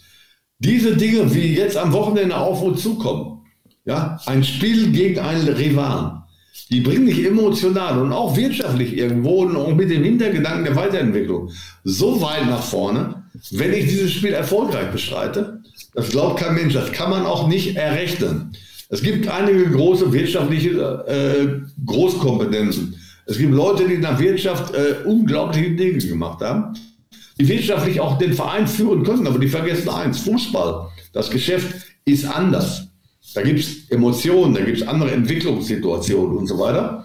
Und wenn ich das begreife und dann sehe, wo ich bin, in Saarbrücken, in diesem Standort, mit diesem Standort, im Vergleich zu den Gegnern, dann kann ich was Großartiges erreichen. Es großartig wäre, in diesem Jahr nochmal oben mitzuspielen und im nächsten Jahr aufzusteigen. Das würden wir uns alle wünschen. Also wegen mir darf es auch noch drei Jahre dritte Liga sein. Peter, du musst sehen, wir haben äh, jetzt sechs Jahre Regionalliga gespielt ähm, und das war, äh, äh, wenn du hier spielst in Völkling äh, quasi auf einem Sportplatz ja. gegen äh, Astoria Waldorf und den SC Baling. Ähm, dann ist jedes Drittligaspiel gegen 1860, Waldorf Mannheim oder auch Kaiserslautern äh, äh, ein, ja, ein Genuss oder ein Balsam für die geschundene Fanseele. Von daher freuen wir uns auch. Aber, du hast recht, aber du musst überlegen, es gab mal die Mannschaft im gleichen Trikot Trikot zu Hause gegen Bayern München, Borussia Dortmund und Schalke 04 und wie immer. Da muss ich hinkommen. Die Möglichkeit besteht doch. Die Möglichkeit besteht. Aber Peter hatte dasselbe mit dem Wuppertaler SV. Habe ich übrigens einen Fan vom Wuppertaler SV im Urlaub an der Ostsee getroffen. Der war Fan vom Wuppertaler SV. Grüße. Ähm, und der, äh, das ist ja auch Regionalliga West. Da hast du ja dieselbe Scheiße. Da hast du natürlich Alemannia Aachen oder so. Aber da hast du doch auch irgendwelche Blödclubs. Das ist doch der Unterschied. Das sind Vereine, Wuppertaler SV, teilweise Rot-Weiß Essen im Augenblick. Die waren in der ersten Liga, Wuppertal nicht ganz so lange. Na gut, Saarbrücken war auch nicht ganz so lange in der ersten Liga, aber die leben, die, die machen einen großen Fehler. Die leben von ihrer, meinen von ihrer Vergangenheit leben zu können. Das ist nicht der Fall. Von der Tradition kann ich nicht leben. Ich muss mit der Tradition leben. Und die muss ich mitnehmen in mein Boot. Die Tradition mitnehmen und dann da oben einen draufsetzen. Dann bin ich sehr erfolgreich. Aber da weißt du ja auch, dass auch dann gerade in der Regionalliga auch nicht die Leute Schlange stehen, um einem Verein Geld zu geben, mit, mit fachlichen Kompetenzen zur Seite zu stehen oder so. Da, da hast du ja so viele Leute da, die da reinreden. Und, äh, und die hatten wir jetzt einfach hier so lange Jahre und deshalb wird das halt nie was. Ganz genau, das ist das große Problem. Dass einige Leute mitmischen wollen und gerade bei Traditionsvereinen ja, mit in einer großen Welle mit nach oben schwimmen wollen und so weiter. Das geht so nicht, das ist klar. Aber das scheint ja in Saarbrücken, der Aufstieg ist sehr gut gelungen, wunderbar. Das Etablieren im, im, im, im oberen Bereich äh, der dritten Liga ist ja auch gelungen. Äh, der Trainerwechsel im letzten Jahr fand ich ein bisschen eigenartig, äh, ohne Schuldzuweisung. Da sehe ich, wenn überhaupt von Schuld zu reden, die Schuld beim Trainer, der muss da irgendwas nicht ganz verstanden haben, aber egal, kann passieren. Äh, Hat jetzt Verein, aber auch Erfolg, ne? muss, man, muss man ihm äh, lassen in Paderborn. Wenn ich morgen beim FC Bayern München Trainer werden sollte, weil nicht der Fall ist, dann werde ich. Drücken aber die Daumen. Ja, aber ich will nicht zu Bayern München, mein, mein Job noch nie gewesen. Aber ich meine, das ist einfach. Und der, der Kollege, der hat ja in Saarbrücken auch ordentliche Leistung gemacht, keine Frage. Jetzt in, in Paderborn läuft es gut, aber Paderborn hat auch noch eine super Truppe. Äh, der ist nicht nach Sandhausen gewechselt. Da hätte er unter Beweis stellen können, ob einer ist oder nicht. Das lassen wir außen vor. Außen vor. Ja. Nur die Art und Weise, wie er damals mit dem FCS umgegangen ist in der Öffentlichkeit, die war schon irgendwo mehr als bedenklich. Ja, Keine Kritik, die stehen, mir, die stehen mir gar nicht zu. Ich kenne den, kenn den ja gar nicht. Aber da habe ich nur gedacht, der herzlichen Glückwunsch. Also, wenn du so mit dem Verein umgehst, der dich im Prinzip groß gemacht hat, ja, schon bedenkliche Geschichte. Ja, der saß, der saß schon auch bei uns im Podcast ähm, war eigentlich so ein ganz guter Typ, der hat, oder ist er vielleicht auch immer noch, äh, ja, der hatte, da, da ging es eben um die Struktur. Bei, bei uns, äh, Peter, vielleicht nochmal ganz kurz dazu, ist es schon so, und auch da, da arbeiten wir uns auch regelmäßig hier im Podcast dran ab. Ähm, wir haben halt einen Hauptsponsor, dem muss man dankbar sein, das ist der Hartmut Ostermann mit der, mit der Victors Hotel. Der ist auch Präsident. Der, ja. äh, der ist Hauptsponsor seit zig Jahren, aber der ist auch Präsident und ist das der mit den Victors Hotels und so weiter? Genau, ja. genau. Ostermann, Ostermann. Ja. Ja, ja kenne ich. Klar. Ja, also trinkt auch gern Weißwein, ist auch äh, wahrscheinlich so ein guter Typ, ist aber halt äh, äh auch wieder seit Jahren Präsident und ähm, es bleibt alles so ein bisschen in der Blase. Jetzt haben wir das Marketing nochmal abgegeben äh, an, an Victors Mitarbeiter, die, äh, der äh, Pressesprecher und Victors Mitarbeiter. Das ist alles, bleibt so in der Blase und dann ähm, ein Verein, und das wirst, weißt du auch besser als wir, ähm, braucht eben auch nicht nur in der sportlichen Führung die Kompetenz, sondern auch eben, äh, äh der muss äh, in seiner Gesamtheit eben professionell aufgestellt sein. Ne? Die, die Bereiche, die den sportlichen Bereich unterstützen können, die müssen stabil sein. Das ist entscheidend. Das ist bei uns, das ist bei uns. Also ich finde, für dritte Liga finde ich auch super. Wie gesagt, Jürgen Luginger, Uwe Koschinat sind Fachleute, sind die einzigen Fachleute sportlich, die wir im Verein haben. Aber reicht auch auf der Ebene noch nur, wenn man wirklich jetzt sagt, äh, nächstes Jahr wollen wir auf jeden Fall nach oben und dann, also sprich eine Liga höher und uns dort auch etablieren, dann muss man da auch noch mehr machen. Da muss man auch sowas haben wie Scouting, da muss man äh, die Nachwuchsarbeit nochmal ganz anders äh, aufstellen. Also solche Logik kennen, die werden mit Sicherheit eine Scouting-Abteilung haben. Nur also die ist sehr dünn, glaube ich. Ich glaube, einen haben sie halb, 400 Euro Kraft, der dann in der Gegend rumfährt. Ne? Ja. ja. ich meine, der Luginger kann ja auch nur das machen, was ihm jemand bezahlt. Ne? So, ja, was der sich wünscht, ist wahrscheinlich auch nochmal was anderes. Das Problem ist nicht da. Wenn der FCS weiter nach oben kommt, gehe ich davon aus, der Lugi hat meine Nummer. Und wenn da irgendwo Rat und Tat und wie auch immer dann äh, kann er mich anrufen. Immer. Die, die Ferien haben mich ab und zu mal angerufen, mit denen habe ich immer wieder gesprochen. Ging um Trainerfragen und wie auch immer. Also mein Kontakt zum FCS ist immer noch geblieben. Und der ein oder andere, äh, der losgelöst von dem, dass bei mir auch Chaos war beim FCS, auch wenn es auf Erstliganiveau war, äh, der weiß, dass er bei mir immer Rat holen kann. Und, und ich habe da ein paar gute Ideen. Und die wären mir sicher nicht schlecht für, für den FCS. Wir geben das auf jeden Fall mal äh, im Verein weiter, äh, dass du, äh, wenn jemand anruft, dass du auf jeden Fall auch ans Telefon gehst. Ähm, ja, du, also äh, auch wenn das Ende ein bisschen, ähm, ja, dann, ja, wahrscheinlich auch für dich nicht so schön war, ähm, also das können wir dir auf jeden Fall mitgeben. Du bist hier äh, in extrem guter Erinnerung geblieben Und äh, äh, viele Fans ähm, würden sich freuen, ähm, wenn wir dich mal im Ludwigspark auch ähm, sehen könnten. Meinst du, das findet dann irgendwann mal statt? Ja, klar, gerne. Ja, das wäre auch so mal eine Sache vom Verein. Die könnten dich ja auch mal einladen. Das ist, äh, ist auch der Umgang mit ehemaligen, egal ob Spieler oder Trainer sind, da könnte auch mal was stattfinden. Ähm, Klar, ne? Lieben gerne, lieben gerne. Wir werden es auf jeden Fall mal anstoßen. Äh, wir würden uns extrem freuen oder alle Fans würden extrem äh, freuen sich jetzt darüber, dass du jetzt bei uns mal nochmal im Podcast warst und äh, äh, da mal nochmal eine Verbindung besteht. Und vielen Dank, dass du, dass du dich dafür bereit erklärt hast, dass du den Abend da mit uns mitgemacht hast und dich zurückerinnert hast an ganz besonders wilde Zeiten. Und wie gesagt, du wirst immer ein Teil der FCS-Familie und FCS-Geschichte bleiben. Und äh, vielen Dank für alles, vielen Dank für den Abend. Und äh, hast du noch, ach so, ein, äh, das äh, äh, Orakel, äh, Ruhrpott-Orakel, wie geht's denn aus am, du hast nur gesagt, dass wir gewinnen, aber wie hoch gewinnen wir denn am Samstag? Klar, wie, wie 92, 93. 2 zu 0 für den FCS. Nehmen wir. Nehmen wir. Und zwei Tore äh, Grimalda, nennen wir den dann.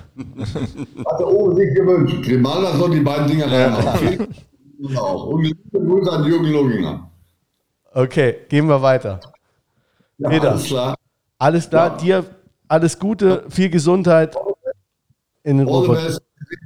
Ciao. Bis dahin. Ciao. Ciao, Peter. Ciao. Bis dann. Tschüss. Ciao.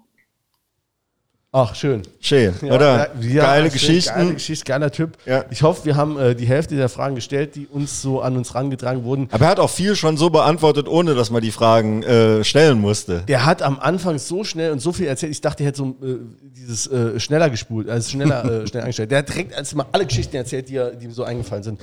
Aber ähm, ja, für uns auch, ihr hört es jetzt selbst, also die Zuhörer und ZuhörerInnen äh, hören es jetzt selbst. Ähm, wir sind da auch, ist für uns ja auch Neuland, äh, äh, wenn wir so Typen äh, haben, wie, ja, Aber es sind super viele Leute, sind damals Fans geworden. Also ich war schon, ich war dann auch damals auch schon in ja, späte, späte Teenie-Jahre.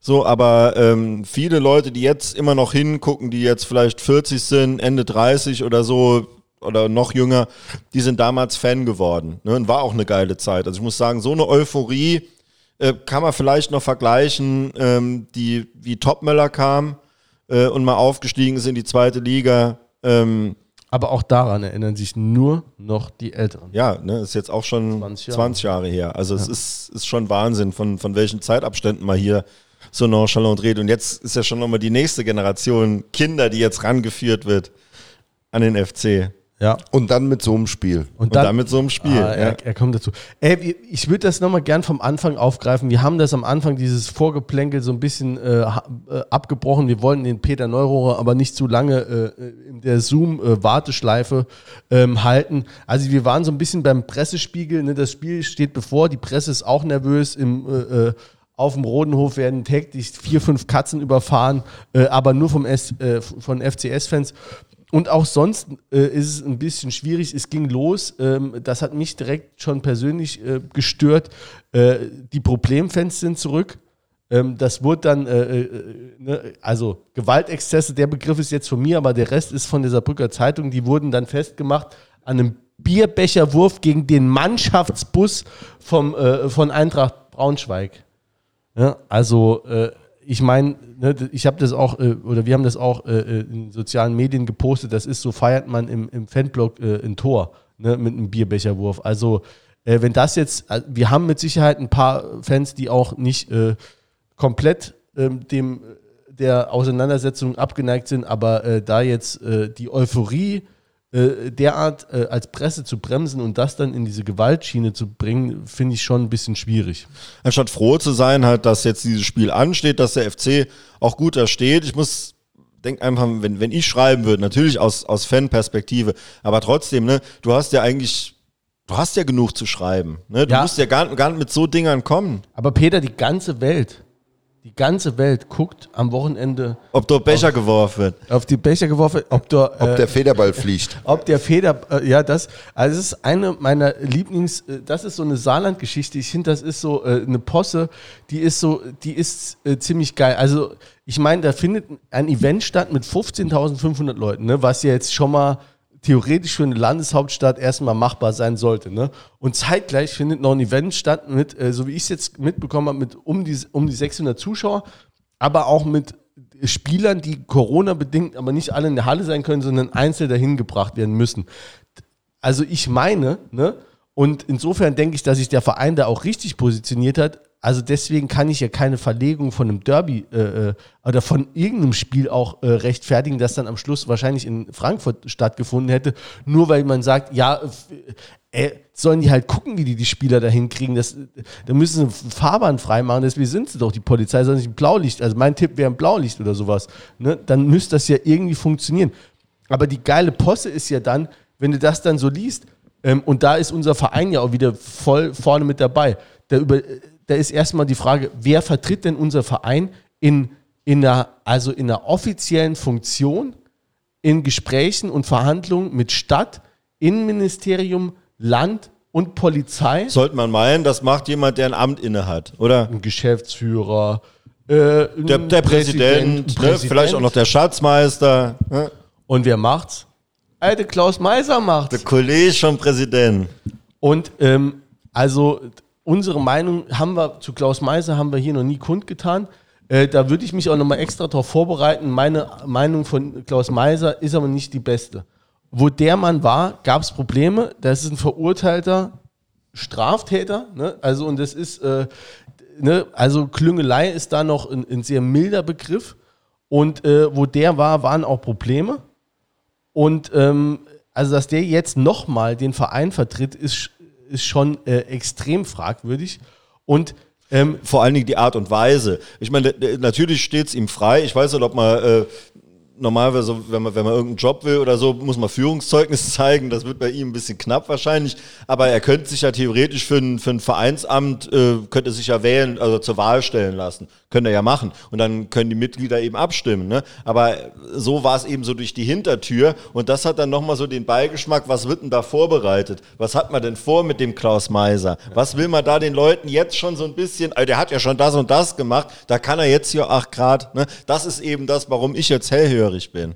ich muss nur mal ein, bevor ich von Klaus Meiser direkt eine Unterlassungserklärung äh, kriege, eine Strafbewerte. Ich weiß nicht, ob es, äh, äh, also er ist auf jeden Fall verurteilt, ne? Und der hat auch äh, ähm, Ja, ja, Bewährungsstrafe. Bewährungsstrafe bekommen. Ja. Gut, nee, gut, dann, dann, dann ist es so, Ja. dann ist er verurteilter Ja. Straftäter. Ja. Aber ähm, Also nicht Strafbefehl oder so, sondern wirklich. Ja, aber die Position, die der Verein eingenommen hat, quasi zu sagen, ne, nee, das Spiel findet statt, finde ich in Ordnung.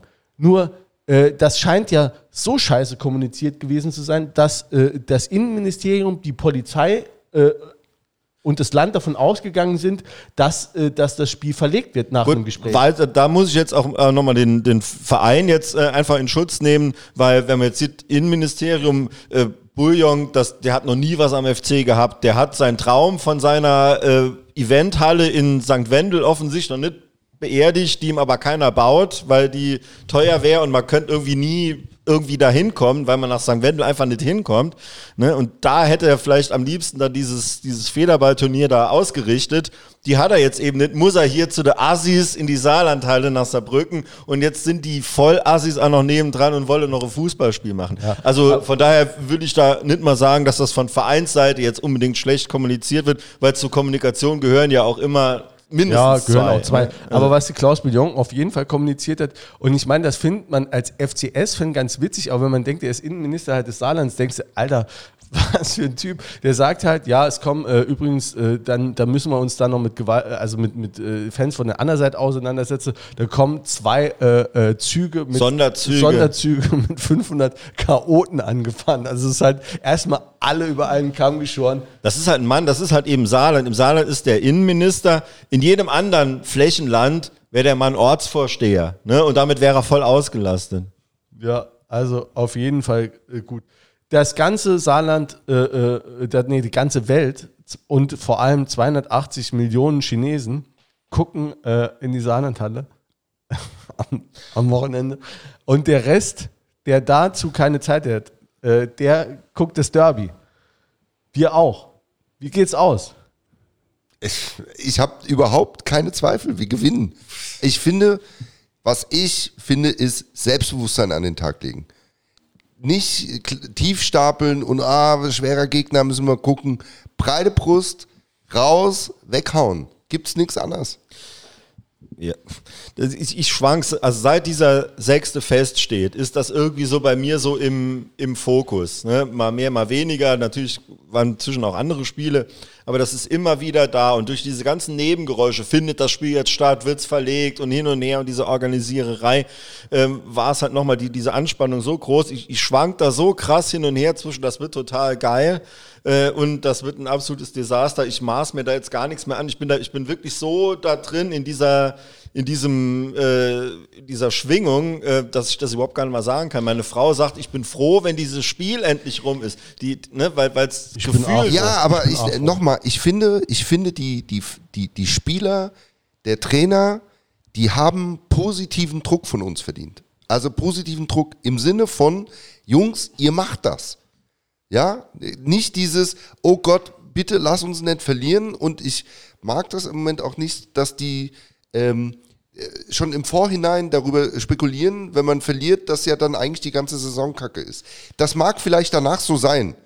Das, ne, wir wollen das aber alle- letztes Jahr so, ne? Ja, Ja, aber wäre aber auch genau. ein bisschen viel diskutiert. Genau, Ja, ja, aber- aber sehe seh ich auch so. Aber nochmal, positiver Druck zu sagen, Jungs, wir, wir wollen das gewinnen, aber das machen wir zusammen. Ihr elf auf dem Platz und wir 14.500 draußen und die anderen 500 hört man nicht. ich, ich habe die ganze, ganze Saison habe ich gesagt, ähm, jetzt haben wir, wir haben eine andere Mannschaft, ähm, wir lassen uns nicht mehr so einmachen wie letztes Jahr auf dem Betzenberg, wo man einfach ganz einfach unglaublich schlecht gespielt hat. Das Hinspiel war, war auch schlecht, aber anders. Ne? Da hat man schon dagegen gehalten, war auch besser. Ähm, aber dieses Rückspiel war halt ganz schrecklich und danach war die Saison halt auch einfach wirklich gelaufen. Es war nun mal so.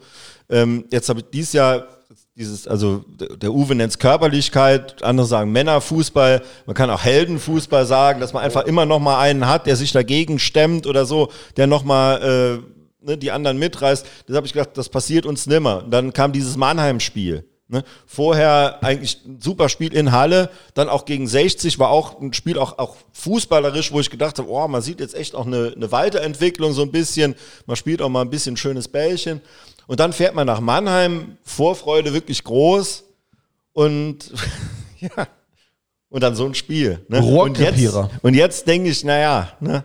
Die, es ist einfach, die Angst ist einfach da, dass es ein Rohrkrepierer wird, dass du, dass du da stehst und hast irgendwie, das ist ja so, das Spiel gegen Mannheim war ja äh, deckungsgleich mit dem Spiel gegen Lautern im letzten Jahr. Du hast eigentlich, du hast ja nicht 4-0 verloren, aber du hast eigentlich keine richtige Chance, die erarbeitet.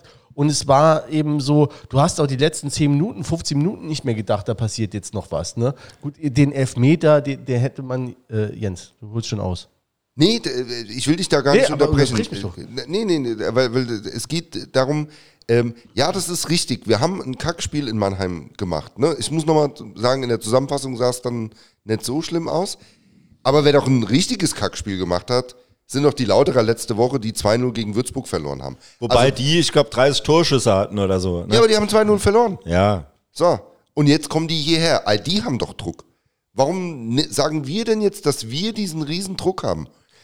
Wir wollen das Spiel gewinnen, überhaupt kein Thema. Ja, aber also da, da muss ich schon, da muss ich schon sagen, weil wir seit 30 Jahren drauf warten. ne? Wir Es ist so, Fans haben den Riesendruck, die Mannschaft Wir mit, warten, ne? wir warten drauf. Und es ist so jetzt. Wir, wir warten nicht drauf, sondern wir haben Bock drauf. Wir haben Bock drauf. Ja, nee, das, es geht um mehr. Das, es geht wirklich um, um, um Heilung, es geht um, um Vergeltung, es geht um einfach um, um diese 30 Jahre, wo du, oder noch länger, wo du, wo du diese Krischer da Ja, einfach ist- um dich rum so. hattest. Ne? Das ist ist einfach, so. diese Ich Last seit- trägt jeder mit sich rum. Ne, egal, ob wenn er seit 20 Jahren zum FGC geht, seit 20 Jahren, egal seit wie lange. Ne? Und auch selbst dieser Sieg, äh, damals mit Neurura Vinalda oder so, das war ja nur, man ist ja dann doch abgestiegen. Und die Lauterer sind, sind äh, in der Zwischenzeit noch zweimal deutscher Meister geworden. So, ähm, das ist ja nie verheilt, diese Wunde. Es ist ein bisschen Trost, dass, dass die jetzt in derselben Liga spielen, dass die eben auch abgekackt sind. Aber der, die richtig getilgt und richtig geheilt wäre es jetzt mit einem Sieg.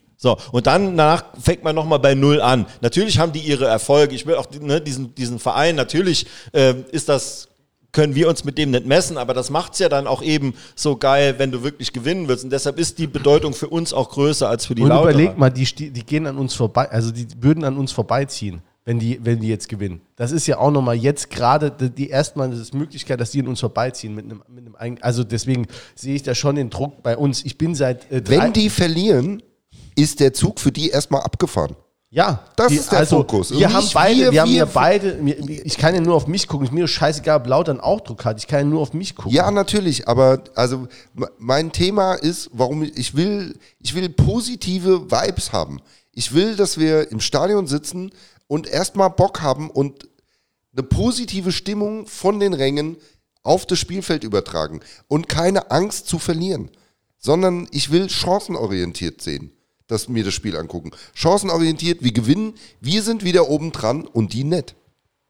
Ne? Und hat jemand, wohl, äh, hat jemand wohl ein Seminar gemacht. War jemand bei, beim äh, Höller. Oder wie, wie er heißt. YouTube, Hast schon nicht kein Geld investiert, oder? YouTube-Motivation. Nee, es ist, ich bin halt einfach, ich bin da auch, weiß, ich bin immer so ein, hal- das Glas ist halb leer Typ. Ich bin seit drei Tagen, gehe ich meiner kompletten Familie und allen auf den Sack mit, ich bin heute Morgen wach geworden mit einem Ruhepuls von äh, 187. Äh, furchtbar, G ganz schrecklich. Ich habe zu jedem Mandanten gesagt, äh, der mir eine aktuelle Frage gestellt hat, äh, lassen Sie es erstmal sacken, rufen Sie am Montag nochmal an, bestenfalls sogar Dienstag. Ne? Das habe ich natürlich nicht getan, weil ich ein ernsthafter äh, Arbeiter im Weinberg des Juristenherrn bin. Wer Und, ist eigentlich äh, unser Sponsor? Die Kanzlei Dr. Buchler, Rechtsanwälte und Fachanwälte. Ne? Gute Leute. Gute Leute. Gute Leute. Gehöre ich dazu? Ja, aber es ist die, die, Trotzdem gut. die Anspannung ist groß. Ich bin froh, einfach wenn das Spiel rum ist, egal wie. Nein, natürlich nicht, egal wie, aber dann ist erstmal danach kann die Saison normal weitergehen und dann kann ich auch nochmal andere Ziele ins Auge fassen. Also jetzt ähm, für Private, private Ziele nochmal endlich mal nochmal ins Auge fassen. Also, ähm, aber es ist einfach, die, die Erwartungshaltung ist riesig groß. Ähm, es ist diese, diese, diese ganzen Sachen, die man, die man mitschleppt. Das ist eben als, als kleinerer Verein, der halt auch oft, vielleicht auch manchmal zu Recht dann eben den Spott ertragen musste. Ne? Äh, aber man konnte, es- man konnte es nie vergelten, man konnte nie zurückgeben. Und das ist einfach schlimm, wenn du 30 Jahre lang rumgeschubst wurdest sozusagen und konntest dich nie mal wehren. Ne? Das ist, ist einfach schrecklich. Und jetzt hat man wirklich die Chance, sich empowern, ne, selbst ermächtigen und man, man schlägt den, ne, den, wirklich den, den Aggressor, in dem Fall jetzt auch, und dann kann man dann danach nochmal, ne, dann kann man beginnen zu heilen. Und das und nicht weniger erwarte ich mir. Ja, also ich hoffe auch, ich hoffe, ich hoffe auf ein geiles Spiel, auf ein emotionales, also bei Emotionalität habe ich jetzt keine Zweifel. Ich hoffe auf ein, ja, auf ein, auf ein enges Spiel, auf ein cooles Spiel, dass es richtig abgeht. Und äh, äh, mein Appell, wenn ich das denn darf, äh, an alle ist auf jeden Fall, äh, äh, feiert das Spiel auch im Vorfeld und im Nachfeld, äh, beleidigt eure Nachbarn, wenn sie FCK-Fans sind, beleidigt eure Bekannten, äh, ähm, werdet vielleicht nicht gewalttätig oder nur wenn sie es überhaupt nicht mehr anders vermeiden lässt. Äh, ähm, und ähm, ja, geht das Spiel richtig geil an. Und ähm, die Mannschaft, äh, da hast du schon recht, also die Mannschaft muss einfach diesen positiven äh, äh, Druck merken, die muss merken, dass alle, auch wirklich alle hinter ihnen stehen und ähm, fürchtet nicht die Dunkelheit. Ist das Schlusswort? Ich muss dich angucken. Keine Ahnung, ich wollte nur. Ja. Peter sagt auch ja. Also, deine Frage war, machen wir das? Wir machen das. Ja, hauen sie weg. Die Drecksäck. Und ähm, den Badmintonspieler wünsche ich auch gutes Gelingen. Jo. Also,